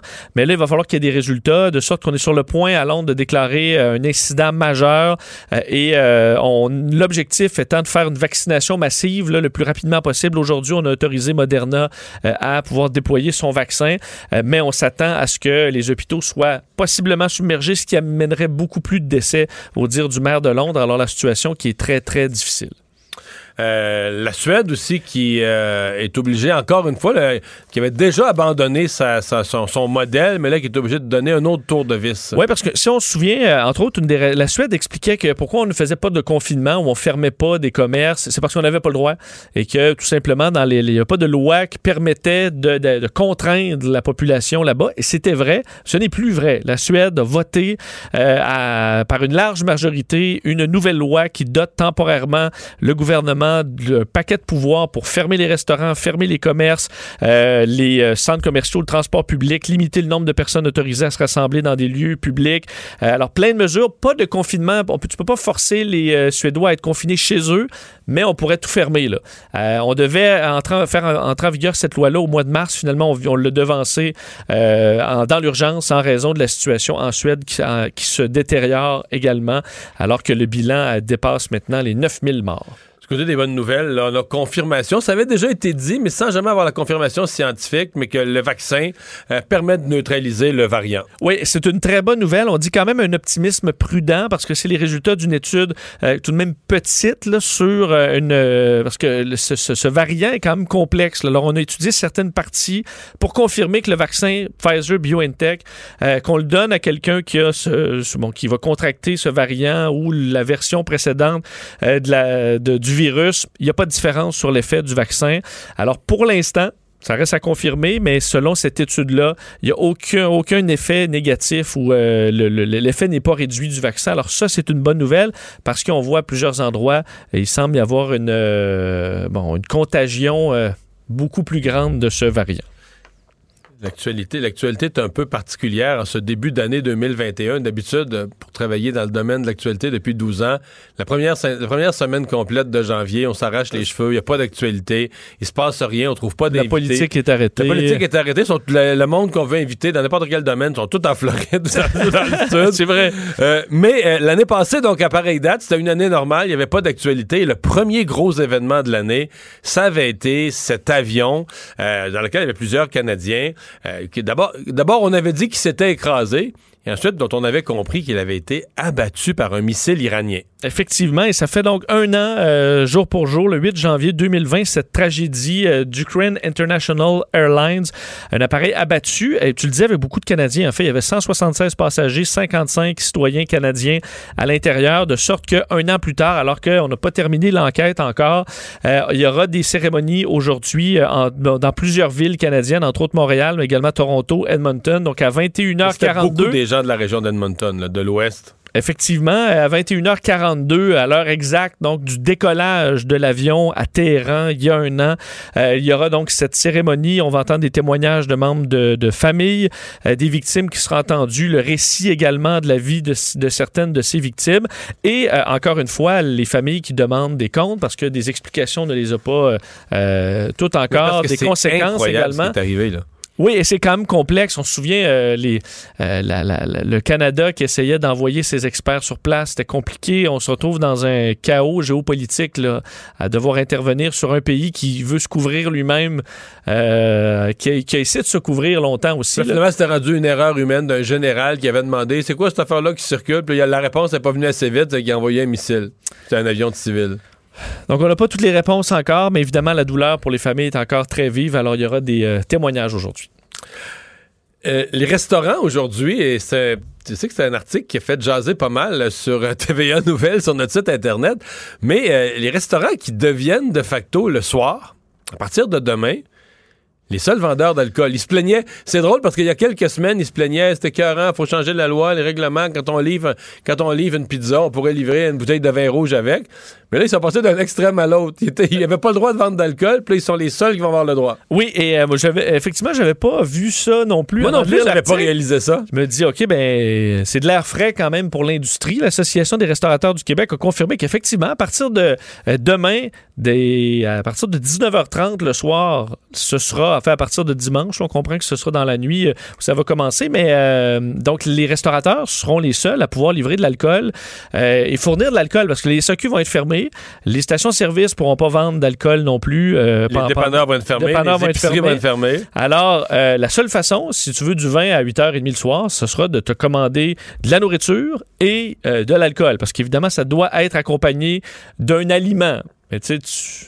On va avoir deux rouleaux impériaux puis trois bouteilles de vin pour, pour, pour certains. Non, non, non. ben, Tu penses pas? Alors, euh, entre autres, un restaurateur qui était euh, qui, qui a parlé à nos collègues du journal d'un restaurant de ramen à Montréal qui dit avoir doublé son chiffre d'affaires depuis qu'on peut livrer de l'alcool. Donc, eux euh, voulaient fermer autour de 20h, 20h30, mais repoussent leur heure de fermeture et pourront le faire jusqu'à 11h. Et- Alors, et- il pourrait et y avoir on en parlait avant l'émission et tu disais, toi, tu, tu regardes un peu sur les sites de livraison, Uber Eats ou autre. Là, euh, Ah là, il y en a plein, là. On le Parce début, au début, il était- les gens étaient pas prêts. Il y en a plusieurs qui offraient pas le, le service du vin ou de la bière ou de la. Et certains, au début, qui ont voulu peut-être juste écouler un peu leur, euh, leur, leur- leur- leur stock, mais là, tu te rends compte, OK, il y a un beau profit à faire avec ça. Alors là, qui ont euh, tout simplement fait des commandes. Mais il reste euh, qu'avant le, avant le couvre-feu, à 10 h le soir, tu pouvais partir aller au dépanneur. Effectivement, il y a des SAQ qui, ferment, qui fermaient tard aussi, là, les petites SAQ Express. Ouais. Euh, donc là, ce ne sera pas le cas. Saint-Hubert aussi a fait des publicités euh, pour vanter son service de livraison d'alcool. Bref, pour les restaurateurs, quand même bien pour eux qui l'ont eu tellement difficile. Ouais, Pour ouais, je pense pas faire qu'il y a- un peu de Je pense profit. pas qu'il y a personne qui va faire des manifs pour dire que les restaurateurs euh, l'ont, l'ont trop facile, font trop, font trop d'argent. Mario Dumont et Vincent Dessureau. Joignez-vous à la discussion.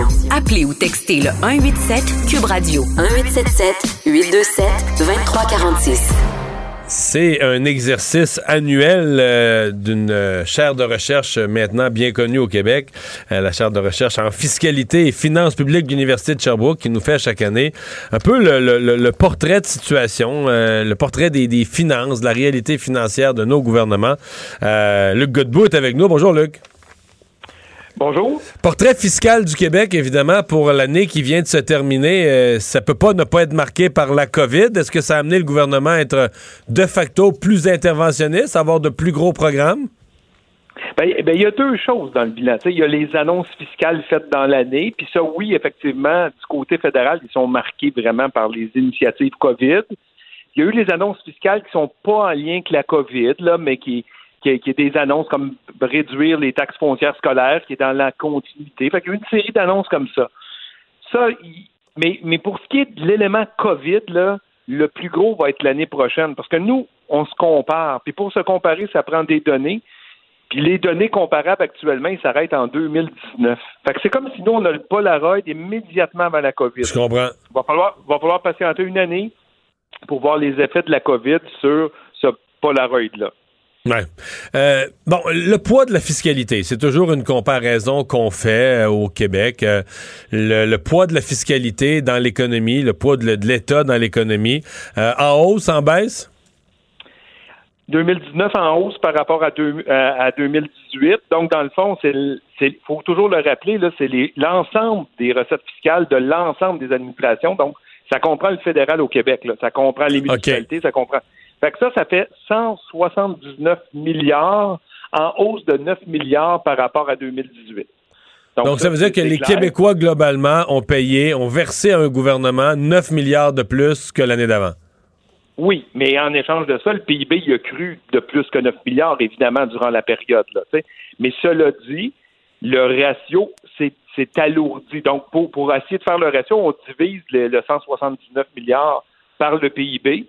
Puis ce qui était 38,5 comme ratio de poids de la fiscalité en 2018 est devenu 38,9 en 2019. Donc, Si je résume, la fiscalité a augmenté plus vite que l'économie. que l'économie. Donc, si je résume, dans, dans l'ensemble de ce qu'on a gagné aux Québécois comme revenu de toute forme, la proportion qui est retournée à un des niveaux de gouvernement ou des quatre niveaux, le scolaire, municipal, provincial, fédéral, a augmenté. On a donné une plus grande proportion de nos gains à, un- à un gouvernement quelconque. Oui. Et puis ça, euh, quand on regarde pour se consoler avec les autres provinces canadiennes, ben, dans les autres provinces canadiennes, il y a six provinces que le poids a augmenté 2019 par rapport à 2018. Il y a deux provinces que ça l'a pas changé, puis il y a deux provinces que ça l'a diminué. Donc, une majorité de provinces ont aussi vu le poids de leur fiscalité s'alourdir une année sur l'autre de 2018 à 2019. Mais si on prend un horizon plus large, puis on dit, OK, depuis 10 ans, ben, les 10 provinces canadiennes ont vu leur poids augmenter depuis 10 ans. Ah oui, dans les dix provinces canadiennes, les gens payent en proportion une plus grande partie de leur revenu à l'État. Ouais, puis là, le, le, le trait d'union commun aux 10 provinces, ben, c'est qu'il y a un gouvernement fédéral, probablement, là. Donc, Ah ouais. ça veut dire que oui, le gouvernement fédéral, on se rappelle la première année là, de, de- du gouvernement Trudeau, là, où il y a eu des hausses de taux d'impôts. sur- Donc, c'est ça, ça. ça, ça- c'est une part- c'est pas la seule explication. Il y a eu le NPD en Alberta une période, mais de manière globale, les 10 provinces ont vu leur poids s'accroître 2019 par rapport à 2010, par exemple, depuis la grande récession. là. OK. Le, le- le- la forme d'impôt, de, de, de- de paiement qu'on fait, c'est une autre chose que vous regardez toujours. Entre autres, là, la- le poids de l'impôt sur le revenu, où on impose vraiment le travail, versus Ouais. les taxes de vente. Là. Euh, ça, ça a évolué comment? Bon, ben ça, on, en, cette année par rapport à l'année précédente, on est trois, on est troisième parmi les 38 pays juridictions analysées de l'OC- de l'OCDE. là. C'est au Québec, troisième place, où on a le poids le plus élevé pour les impôts sur le revenu. Puis à l'autre bout du spectre, quand on regarde les impôts à la consommation de toute nature, le SPED, euh, les taxes sur l'essence, les taxes sur la cigarette, la TPS, la TPQ, les droits de douane, tout ça, on est 27e sur 38. Donc, on sous-utilise les taxes à la consommation, puis on surutilise l'impôt sur le revenu. Ça, c'est quand même pas nouveau. Non. Avec le défaut. Ouais, avec le défaut qu'on connaît à ça, c'est que quand tu imposes beaucoup, ben tu pénalises d'une certaine façon, tu pénalises celui qui travaille et c'est toujours le problème de l'incitation au travail. là. Je donne toujours quand je parle de ça pour le faire comprendre aux gens, je parle toujours du goût, le goût d'un travailleur de la construction quand il fait le gros soleil de se taper deux trois heures de plus quand tu sais que tu vas donner 53% au gouvernement là, c'est ma façon à moi de faire comprendre l'incitation au travail, tu sais. Ben, ben, tu vas, tu vas, vous allez peut-être aimer ce que je- le- l'exemple que je vais vous donner. On a fait une comparaison de la charge fiscale nette. Donc ça, c'est moins macro, là, c'est plus micro. On prend un célibataire, on lui dit si tu gagnes le salaire moyen ou une fraction du salaire moyen, quel est ce que tu payes en impôt sur le revenu, en cotisation sociale, le régime des rentes, assurance emploi, etc., et ce que tu reçois en prestation, crédit de solidarité. Et donc ça, ça devient la charge fiscale nette. Puis là, on l'a fait à partir de 50% du salaire moyen. Au Québec, là, 50% c'est 26 000. Puis on s'est comparé aux 10 provinces canadiennes. Ou dans chacune des dix provinces canadiennes, on disait si tu gagnes 50% du salaire moyen, c'est quoi ta charge fiscale nette? Bien, à 50% du salaire moyen, c'est au Québec que c'est le plus faible. C'est-à-dire que la personne, la personne au Québec qui gagne 26 000, elle, a pas, elle va avoir la charge fiscale la plus faible. Ça se déplaçait. Donc, elle paye- c'est la personne qui paye le moins en impôts. Dans, qui, dans la OK. Mais par Ah. contre, par contre, la- par contre, si tu gagnes le salaire moyen ou le salaire moyen plus 25 d'après Ben, moi. si tu gagnes le salaire, si tu, on- moi donc on y va comme ça, là, t'es rendu, tu dis, à, t'es, t'es allé jusqu'à 60% du salaire moyen, c'est ici que c'est le plus faible. Là, tu bascules à 70% du salaire moyen, moyen, t'es rendu en deuxième place. Tu t'en vas à 80% du salaire moyen, t'es rendu à sixième place. Tu t'en vas à 90% du salaire moyen, t'es rendu en neuvième place. Puis tu t'en vas à 105% du salaire moyen, t'es rendu en dernière place. Ou t'es la place où la charge Tu payes le plus. élevée. Fait que tu passes de c'est une belle place pour être plus pauvre au Québec. entre 26 000 et 55 000, tu passes de l'endroit où la fiscalité est la plus faible à l'endroit où la fiscalité est la plus élevée pour un célibataire. Il, y a, il y a une zone Ouais. là, en, de- il y a une zone de 10 000, entre 36 et 46 000, là, de la deuxième charge la plus faible à la deuxième charge la plus lourde, en 10 000 piastres. Eh boy. Euh, ça en dit long quand même sur le fait, parce que y- on entend ça au Québec, puis on l'entend encore, tu sais, que ah, les gens à plus haut revenu payent pas d'impôts, puis c'est c'est le petit, le petit se fait rincer, le petit il paye, mais les gens à plus haut revenu payent pas d'impôts. Il n'y a, aucun- a aucun chiffre qui vient supporter ça. Au Québec, euh, les gens qui gagnent plus payent énormément d'impôts. Puis en fait, euh, je me souviens d'une statistique, on disait à peu près euh, 70% de tous les impôts payés au Québec sont payés par à peu près un quart de la population ou quelque chose du genre. Là. Ben là, on l'a on l'a recalculé, ce truc-là. Les, les 20% les plus pauvres, donc, mettons, il y a 6,6 millions de déclarations au Québec, là, 1,1 million les plus pauvres, ils payent 0,01 de l'impôt. C'est normal, ils sont pauvres. Donc, 20% les plus pauvres. Puis Là, tu tu rajoutes des tranches comme ça de 20% par 20% Quand tu es rendu à 80% des déclarants qui ont les revenus les plus faibles, tu juste avant les 20% les plus riches, eux, ils ont gagné à peu près 50% du total du revenu mais ils ont payé seulement 30 de, de l'impôt total à Québec. Puis c'est le 20 dernier pourcent qui, qui s'accapare de 50% des revenus totaux, mais qui paye 70% du total de l'impôt sur le revenu Québec. Donc, on a un système qui est progressif. Là. Ah ouais. Donc, il y a 20% de la population qui paye 70% de tous les impôts. De, de l'impôt sur le revenu. Puis, puis on peut dire c'est correct, c'est des gens à haut revenu, puis ils ont les moyens, puis ils supportent le système de santé, ils supportent tout. Juste que de, de faire de la politique en allant sur la place publique, puis de dire ah les riches payent rien pour faire obtenir le vote des autres, c'est un moyen mensonge. là. c'est une Non, moyenne fausseté. c'est ça, le- tout à fait. Donc, tout, tout le monde paie, mais euh, à l'impôt sur le revenu, c'est vraiment un impôt progressif. Les, les gens à faible revenu en paient très peu, puis les gens à revenus élevés en paient beaucoup. C'est peut-être correct comme ça. Oui, oui. Non, mais, c'est pas que c'est pas correct, mais je veux dire, de dire que les gens à haut revenu en payent pas, parce que ça se dit, là, tu sais, qu'ils payent, en payent pas, payent pas leur part, payent rien, c'est juste, c'est juste faux. Hey, euh, Luc, merci beaucoup d'avoir été là, toujours bien intéressant comme exercice annuel. Il n'y a pas de quoi. Au revoir. On s'arrête, euh, Rich- c'est Richard Martineau qui va être là dans un instant. Mario Dumont et Vincent Dessureau. Inséparables comme les aiguilles d'une montre. Cube Radio. Le, le commentaire de Richard Martineau. Des commentaires pas comme les autres. Salut Richard. Salut Mario. Et tu veux revenir sur euh, le couvre-feu qui va entrer en vigueur demain? Ben oui, deux choses. Mais premièrement, je vous entendais parler euh, les deux tantôt des restaurants qui vont euh, pouvoir livrer de l'alcool, euh, mais c'est pas des spiritueux. Hein. Ils ont pas le droit de livrer, je crois, euh, mettons une, bouteille de, gin? une bouteille de vodka, de gin. Non. Je pense pas. Et il faut que ça vienne avec de la bouffe aussi. Oui, oui, c'est exactement. Ça vient avec de la bouffe, ça. du vin et de la bière avec de la bouffe, mais quand même, quand tous les autres n'ont plus le droit de vendre rien d'alcoolisé, là. Oui, mais là, j'ai deux questions. Pourquoi les dépanneurs n'ont pas le droit de faire ça? Pourquoi ils n'ont pas le droit, De livrer? autres aussi, de livrer l'alcool? Ils sont prêts, là. Ils ont dit, on, on a notre monde, puis tout ça, on pourrait y aller aussi. Comment ça fait, c'est seulement les restos? Est-ce que c'est pour aider les restos qui en arrachent énormément, peut-être? Et deuxième chose, on a appris, puis euh, on a appris pendant la pandémie. Moi, je suis pas, je suis pas un fumeur de potes, OK? Absolument pas. J'ai essayé ça euh, deux, trois fois et je me roule en boule dans un coin. Je deviens complètement parano. Tellement parano que je pense qu'il y a des gens qui m'aiment pas. Pour te dire, là. Pour te dire à quel point je viens parano. Je Mais, comprends. mais on a appris dans la pandémie que c'était le pot un produit essentiel. La SQDC, elle était ouverte alors qu'il y avait beaucoup de commerces de fermés. Donc, est-ce que les fumeux de pot vont pouvoir se faire livrer du pot? Le soir, je si pense tu peux pas. te faire livrer, ah ben là, il va falloir appeler Tony d'abord. Là, on va retourner à Tony. Pas- D'après moi, ils vont, planifier, le- vont planifier ça de jour. De- non, non, Tony, là, Tony il livre, là, hein. lui, là, toute sa gang, il livre Tony là, à une demi-heure à la maison. Donc, euh, écoute, je sais pas, c'est, c'est-tu essentiel ou c'est pas un produit essentiel? Ils nous ont dit depuis le da- début de la pandémie que le pot est un produit essentiel. La SQDC est ouverte, ben là, qu'il le prouve. Deuxième chose, et là, je te parle de ma chronique de demain dans le journal, il y a comme un nouveau passe-temps au Québec depuis euh, deux jours, c'est d'essayer de prendre le gouvernement en défaut. Depuis deux jours. Je pense, que c'est- Trouver- je pense que c'est depuis dix mois, moi. Trouver la faille, hein, on veut trouver la faille. Trouver l'affaire, trouver la petite bête noire. Là, c'est rendu quasiment, là, si le feu pogne chez nous, j'ai-tu le droit de sortir dehors pour m'avoir une amende? Si je, je si- chez si nous je en pèse train ma de- neige, là, puis qu'en pivotant, là, au bout de mon driveway, je mets deux pieds sur le trottoir, est-ce que je, euh, est-ce que Oui. je vais avoir 1500 pièces d'amende? Oui. Si je sors de chez nous puis je vais dans le cabanon, là, chercher ma pelle qui est sur mon terrain, j'ai-tu le droit? J'ai-tu le droit de promener le chien de mon voisin?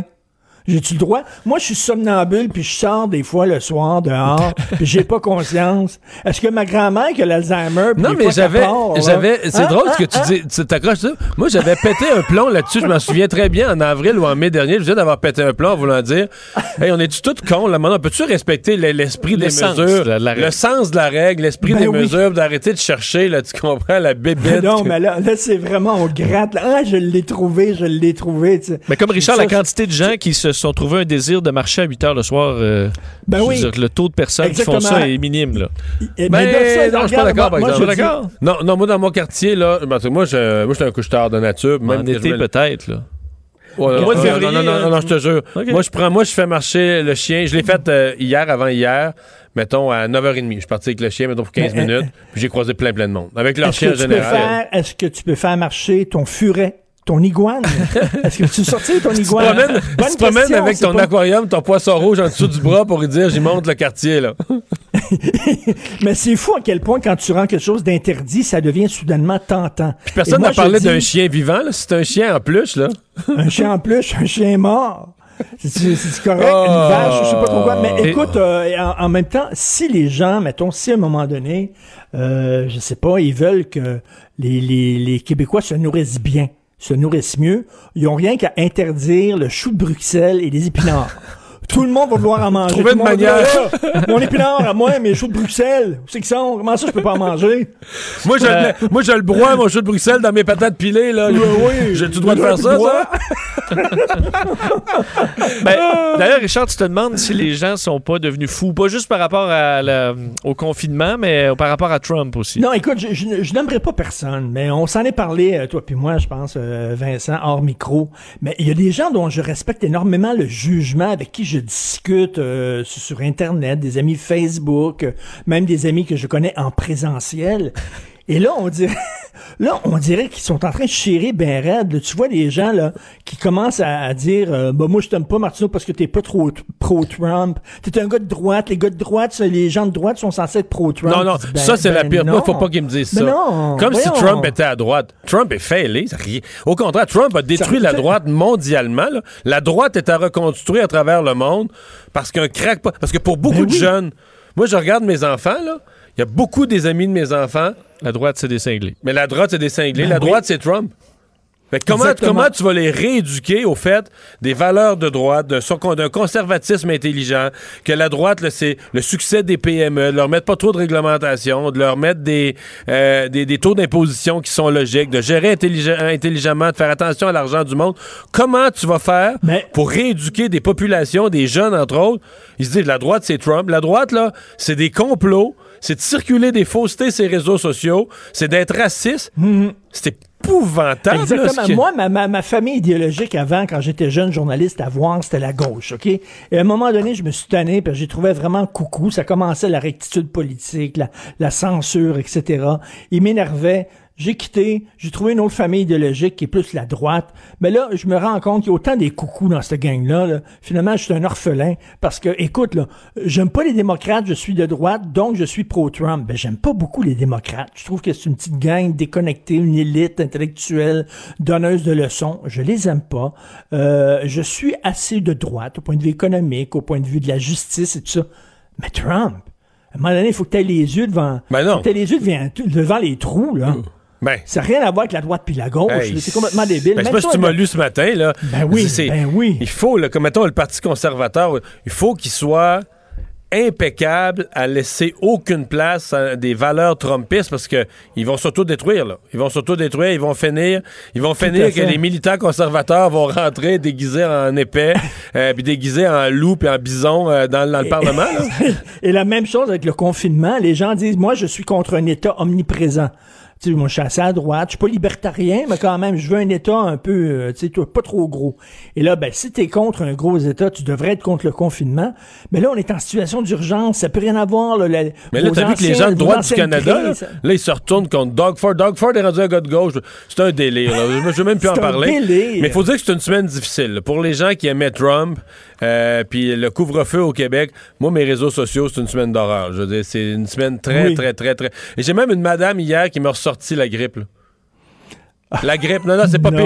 Là, tu dis, il me semble qu'on avait réglé ça. Je- Il me semble qu'on non, obstiné là-dessus jusqu'au 15-20 mars. Là. Il me semble qu'on avait réglé ça. Madame tout le monde, mais moi je vois comme des intellectuels, là, des gens qui ont écrit des livres, des gens qui sont brillants, qui ont un bon discours articulé, et là qui se mettent à chirer eux autres aussi. Tu dis, coudonc, qu'est-ce qu'il y a dans l'eau? Non, c'est une période tough. C'est- C'est une période. Ah, c'est fou, une hein. période tough, euh, Richard. Faut, euh, c'est- ben là, il est- c'est vendredi, il est 17h12. D'après moi, tu- il faut avoir juste ton gin tonic pour remettre ça droit. Ah oui, non, non, le gin tonic, là, mon gars, là, la bouteille matin est débouchée. Ah, là. ça droit, de, de faire le mélange. Mais là, on va finir ta semaine en parlant de. Tu nous donnes le, le prix, euh, le prix Nobel de la semaine? Ben oui, la championne, la haute fonctionnaire de l'Agence de santé Canada, euh, qui est allée euh, en Jamaïque, tout frais payé par Air Canada. D'ailleurs, Pour Air Canada- encourager les gens à voyager. Ben oui, quelle entreprise responsable Air Canada quand même. Hein? Alors, ils savent ce qui se passe, et puis là, ils sont là, eux autres, ils font affaire avec des influenceurs, des influenceuses. Mais je les ai des pas, ouais. voyages et tout ça. Je les ai pas plantés aujourd'hui, Air Canada. Puis je vais peut-être te surprendre. Je les ai pas plantés parce que je- est-ce que eh ben, parce que je les ai pas déjà plantés dans ma vie, là, mais je me suis demandé est-ce qu'ils le savent?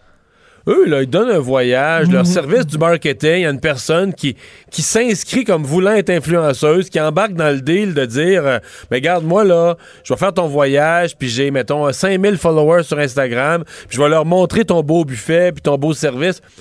Est-ce qu'eux vérifient vraiment est-ce que le, le métier de cette personne-là ou sa profession, ou est-ce que là, la liberté? Peut-être pas. Ça se peut. Ça se peut. Écoute, je suis peut-être trop vieux aussi, là, mais y a-tu un métier plus inutile qu'influenceur et influenceuse? D'après moi, là, dans la grille des métiers inutiles, t'as ceux qui fabriquent les supports à bananes et t'as eux autres en Ben, dessous. arrête de me sortir celle-là. J'ai un support à banane Ouais, chez il y a nous. à banane, Mario, mais- Je l'ai, le support à banane. On adore ça. Écoute, Nos et je veux bananes que tu- sont parfaites. Je, je veux que tu le prennes en photo, ton support à banane, puis tu m'envoies ça. Je veux le voir, à quoi il ressemble exactement. Et là, chez nous, on mange beaucoup de bananes, puis on a un support à banane. Les bananes sont bien, c'est le support à banane, là. Non, non, mais si, t'es- si tu laisses tes bananes comme ça sur le comptoir, ça fonctionne pas. Ils sont mal, les bananes. Ouais. Elles souffrent. T'as-tu un support à tous les fruits et légumes Non. que tu possèdes? Est-ce que- est-ce qu'elles deviennent, elles deviennent moins poquées, moins noires, plus, euh, moins vite? T'as pas des petites elles coupes à clémentine là, pour mettre toutes tes clémentines? Non, il y a un panier pour tous les autres fruits. OK. Puis à côté du panier pour tous les autres fruits, il y a le support à banane. Si la banane est dans le panier, à bruni ou? Moi, je me dis, Il y a Mario, prendre c'est toute la place, c'est parce qu'il a tout un temps long, là, puis c'est un tas, les bananes, c'est, une, c'est un régime de bananes, ça n'a pas une belle forme. là. Non, non, mais Mario, ça, ça veut dire que toi, là, tu n'as plus besoin de rien dans les T'as tout. T'as fait le T'as tour. tout. Bon, T'as c'est assez. Bonne fin de Bon semaine. Richard. Salut. C'est bon, Vino. salut. Le, le commentaire de Emmanuel Latraverse. Des analyses politiques pas comme les autres. Il a une chance qu'Emmanuel est là pour me, me défendre. Là. Non, mais là, tu me donnes envie d'acheter un support à banane. Mais non, ça Ouais, coûte pas cher, ça va très bien. C'est excellent. Mais moi, j'ai un doute parce que nous, on a un panier à fruits qui finalement contient pas de fruits puis qui est un panier à débarras sur le comptoir. Pas Oh, ouais. penser qu'il pendrait sur le support à banane en fin de journée.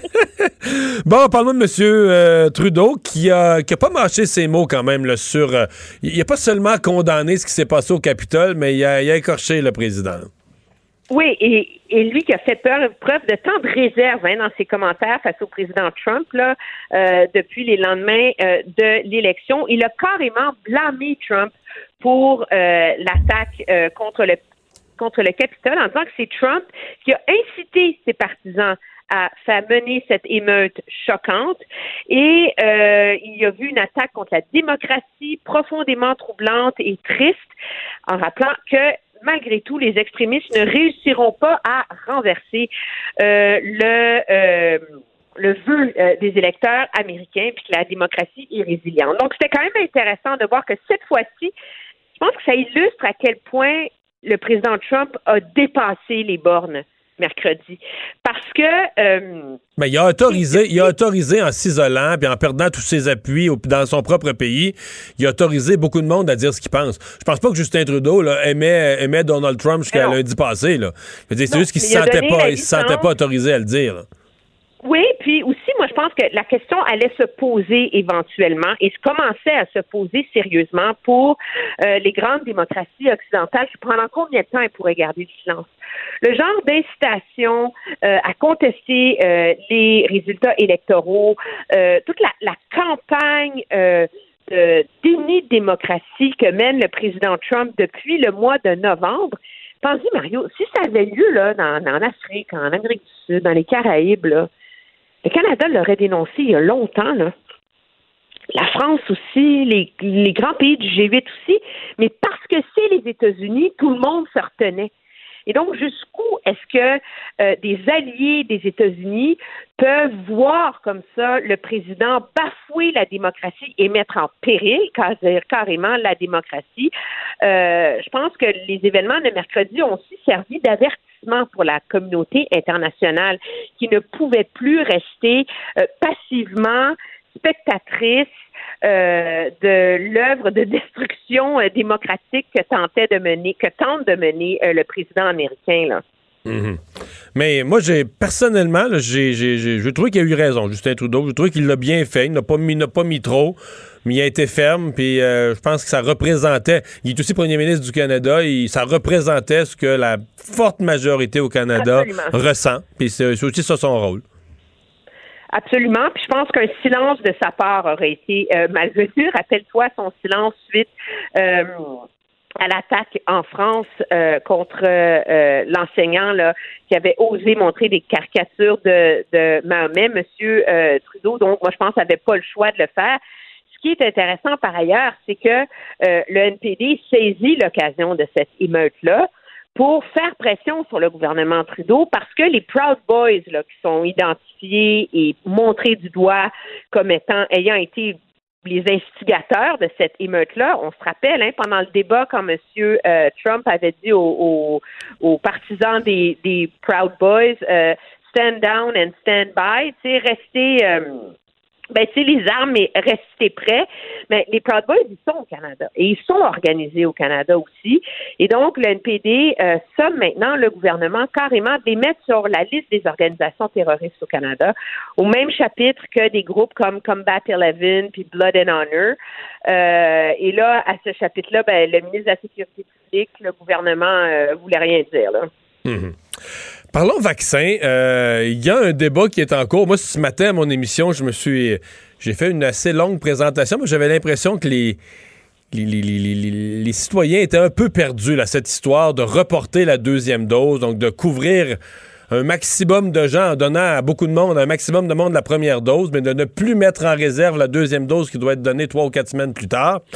Euh, là, euh, au Canada, il y a une réflexion là-dessus. Le Québec a tranché avant les autres, a commencé à laisser tomber la deuxième dose.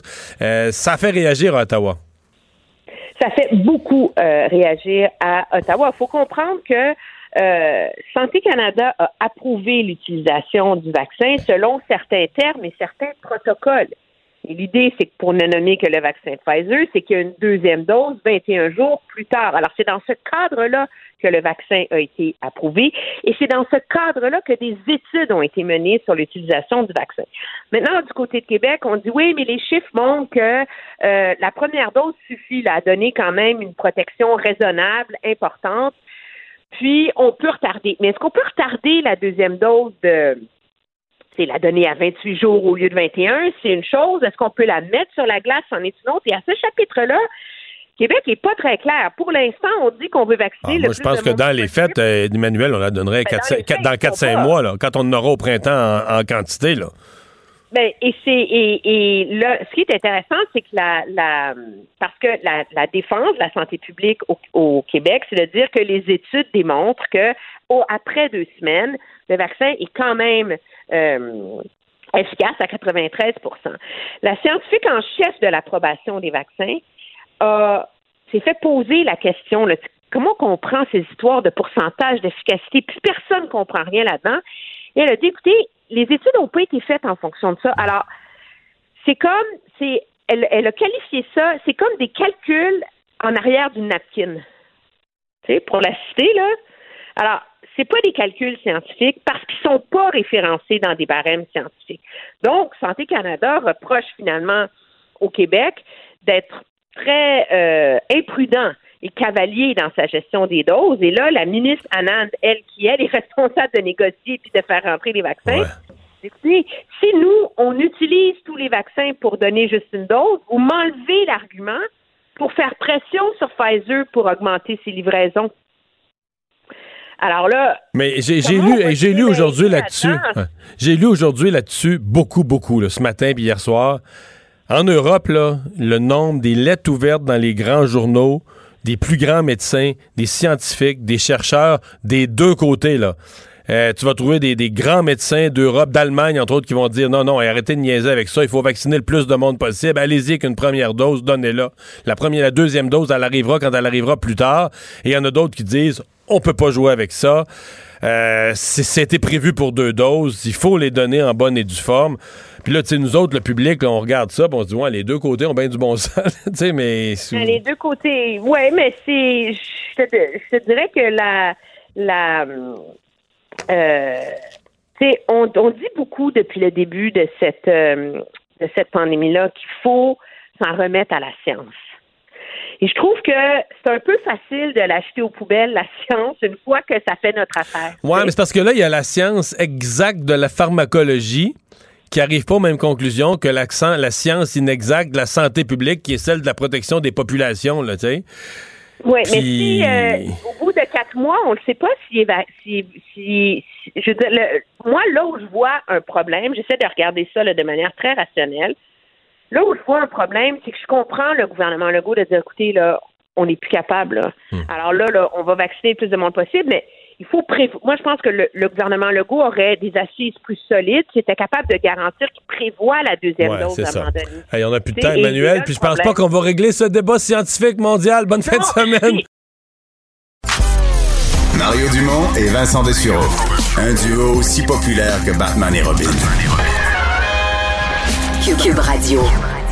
Il y a quelques secondes de retard dans notre connexion avec le bulletin TVA Nouvelles qui me donne l'occasion de vous dire, on a eu aujourd'hui les chiffres sur l'emploi, premier vendredi du mois, chiffres sur l'emploi assez mauvais pour le Canada, et même, même les gens sont un peu surpris au Canada, aux États-Unis, il s'est perdu des emplois là, pour la première fois depuis les grands confinements du printemps, 63 000 emplois perdus euh, au Canada, mais au Québec, euh, malgré tout, là, malgré tous les problèmes qu'on a eu de la COVID, euh, le chômage a reculé 6,7% au Québec. Il y a même des régions comme la région de Québec où on est presque revenu au niveau, au genre de plein emploi, au genre de pénurie de main-d'œuvre qu'on avait connu avant la pandémie. Alors voilà, on va se joindre au bulletin TVA. Alors, on retrouve Mario Dumont dans les studios de Cube Radio. Mario, euh, au-delà des euh, effets sanitaires, de, toutes ces consignes qui sont imposées pour le retour en classe des jeunes la semaine prochaine, il faut penser à, leur parcours euh, académique également. Là, on sait qu'il n'y aura pas d'examen du ministère. On va encourager le tutorat, mais il y avait des données qui circulaient au cours des derniers jours à l'effet que 30 des jeunes se trouvent dans des situations de difficulté.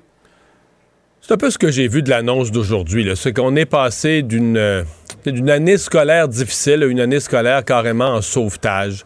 Euh, on a d'ailleurs élagué. Puis, J'entends les experts de l'éducation. Moi, c'est sûr que je suis le genre à pousser toujours pour en faire un peu plus, peut-être des fois trop. Mm-hmm. euh, J'entends les experts de l'éducation qui nous disent, écoutez, c'est la réalité. Là. On est rendu là. Euh, on pourra pas voir tous les apprentissages. Il y a eu trop. Ce qui a été raté l'année passée, le rattrapage qu'il fallait faire, euh, le fait qu'on a eu de l'enseignement à distance, c'est pas pareil non plus. Donc là, on, on, fait un ménage dans le programme. On va faire l'essentiel. L'essentiel qu'il faut pour pouvoir passer à l'année prochaine. Là, entreprendre l'année prochaine en, en ayant les ont les contenus nécessaires. Euh, il n'y aura pas d'examen euh, de, des épreuves du ministère à la fin de l'année. Donc, il y a une espèce d'aveu de ça. ça, c'est le côté plus difficile à avaler. Le côté, le, meilleur de l'annonce d'aujourd'hui pour moi, c'est ce tutorat. Ça, j'y crois, moi, beaucoup, que des enfants en difficulté vont avoir de l'aide, de l'aide personnalité, personnalisée, pardon, venant soit d'enseignants de, retraités ou de nos jeunes étudiants qui étudient pour devenir enseignants, qui sont en deuxième, troisième année, étudiants en enseignement. Ça, je pense que c'est positif. Je pense que c'est le genre de, de corvée, d'appui que nos jeunes vont avoir besoin pour faire le rattrapage parce que on va en avoir des jeunes en danger de décrochage, puis des jeunes qui vont être en, retard important. Euh, les premiers bulletins vont sortir mm-hmm. dans, les, semaines à venir. Et il y a pas mal de gens qui pensent que ces bulletins-là vont être inquiétants. D'ailleurs, on a revu la pondération à cause de ça parce qu'on craignait que les jeunes soient trop découragés, que le bulletin soit tellement mauvais que s'il valait 50% de l'année, les jeunes se disent ça vaut même plus la peine d'essayer jusqu'à la fin. Oui, mais en même temps, ça met beaucoup de pression pour la deuxième session. Oui, c'est sûr, c'est sûr. Euh, maintenant, euh, les vaccins, la vaccination, on sait, on sentait cette tension entre Justin Trudeau et, François Legault, mais là, on, M. Trudeau qui a voulu calmer le jeu aujourd'hui, euh, quelle note on lui donne? Ben, c'est mieux. C'est mieux, Pierre. je, l'avais dit hier. Moi, j'ai regardé ça, j'ai regardé les chiffres, j'ai regardé ça à froid. On l'a vu d'ailleurs au Québec, on a donné 13 000 vaccins dans, la journée, dans la mm-hmm. journée d'hier. Je veux dire, le fédéral qui veut faire des petites leçons aux provinces ne peut pas gagner. Les provinces sont capables d'administrer tous les vaccins. Il n'y a, pas de, a pas de problème de logistique à donner les vaccins. Il y a un problème d'accès des vaccins au Canada. Et quand tu n'as pas le gros bout du bâton, comme c'est le cas de M. Trudeau, quand tu es en mode rattrapage de trouver des vaccins, tu joues pas au matamor. Donc aujourd'hui, il y avait un beaucoup meilleur ton. Euh, probablement que les discussions hier avec les provinces, là, euh, autour de la... Parce qu'il y avait cette mhm. conférence hier, j'ai l'impression qu'on a trouvé une nouvelle façon de discuter ça. faut quand même dire que la campagne de vaccination, les gens y tiennent. Ils veulent pas que ça tourne en foire d'empoigne dans le gouvernement non plus. C'est une situation qui est difficile, euh, où on, est plus à trouver des solutions qu'à chicaner sa place publique. Je veux euh, absolument t'entendre sur cette euh, sentence qui a été imposée aujourd'hui à Hugo Fredette, 25 ans. La couronne qui demandait 50, mais dans les faits, le, tribunal ne pouvait pas accéder à cette demande. Oui, à cause, à cause d'une décision dans l'affaire euh, dans l'affaire Bissonnette à Québec. Bissonnette. Mais ouais, ouais. Mais il reste que le cas d'Hugo Fredette, j'écoutais les familles. S'il y avait un exemple où la nouvelle loi fédérale devrait s'appliquer, puis j'espère que la Cour suprême va trouver une nouvelle façon de l'appliquer, peut-être deux événements.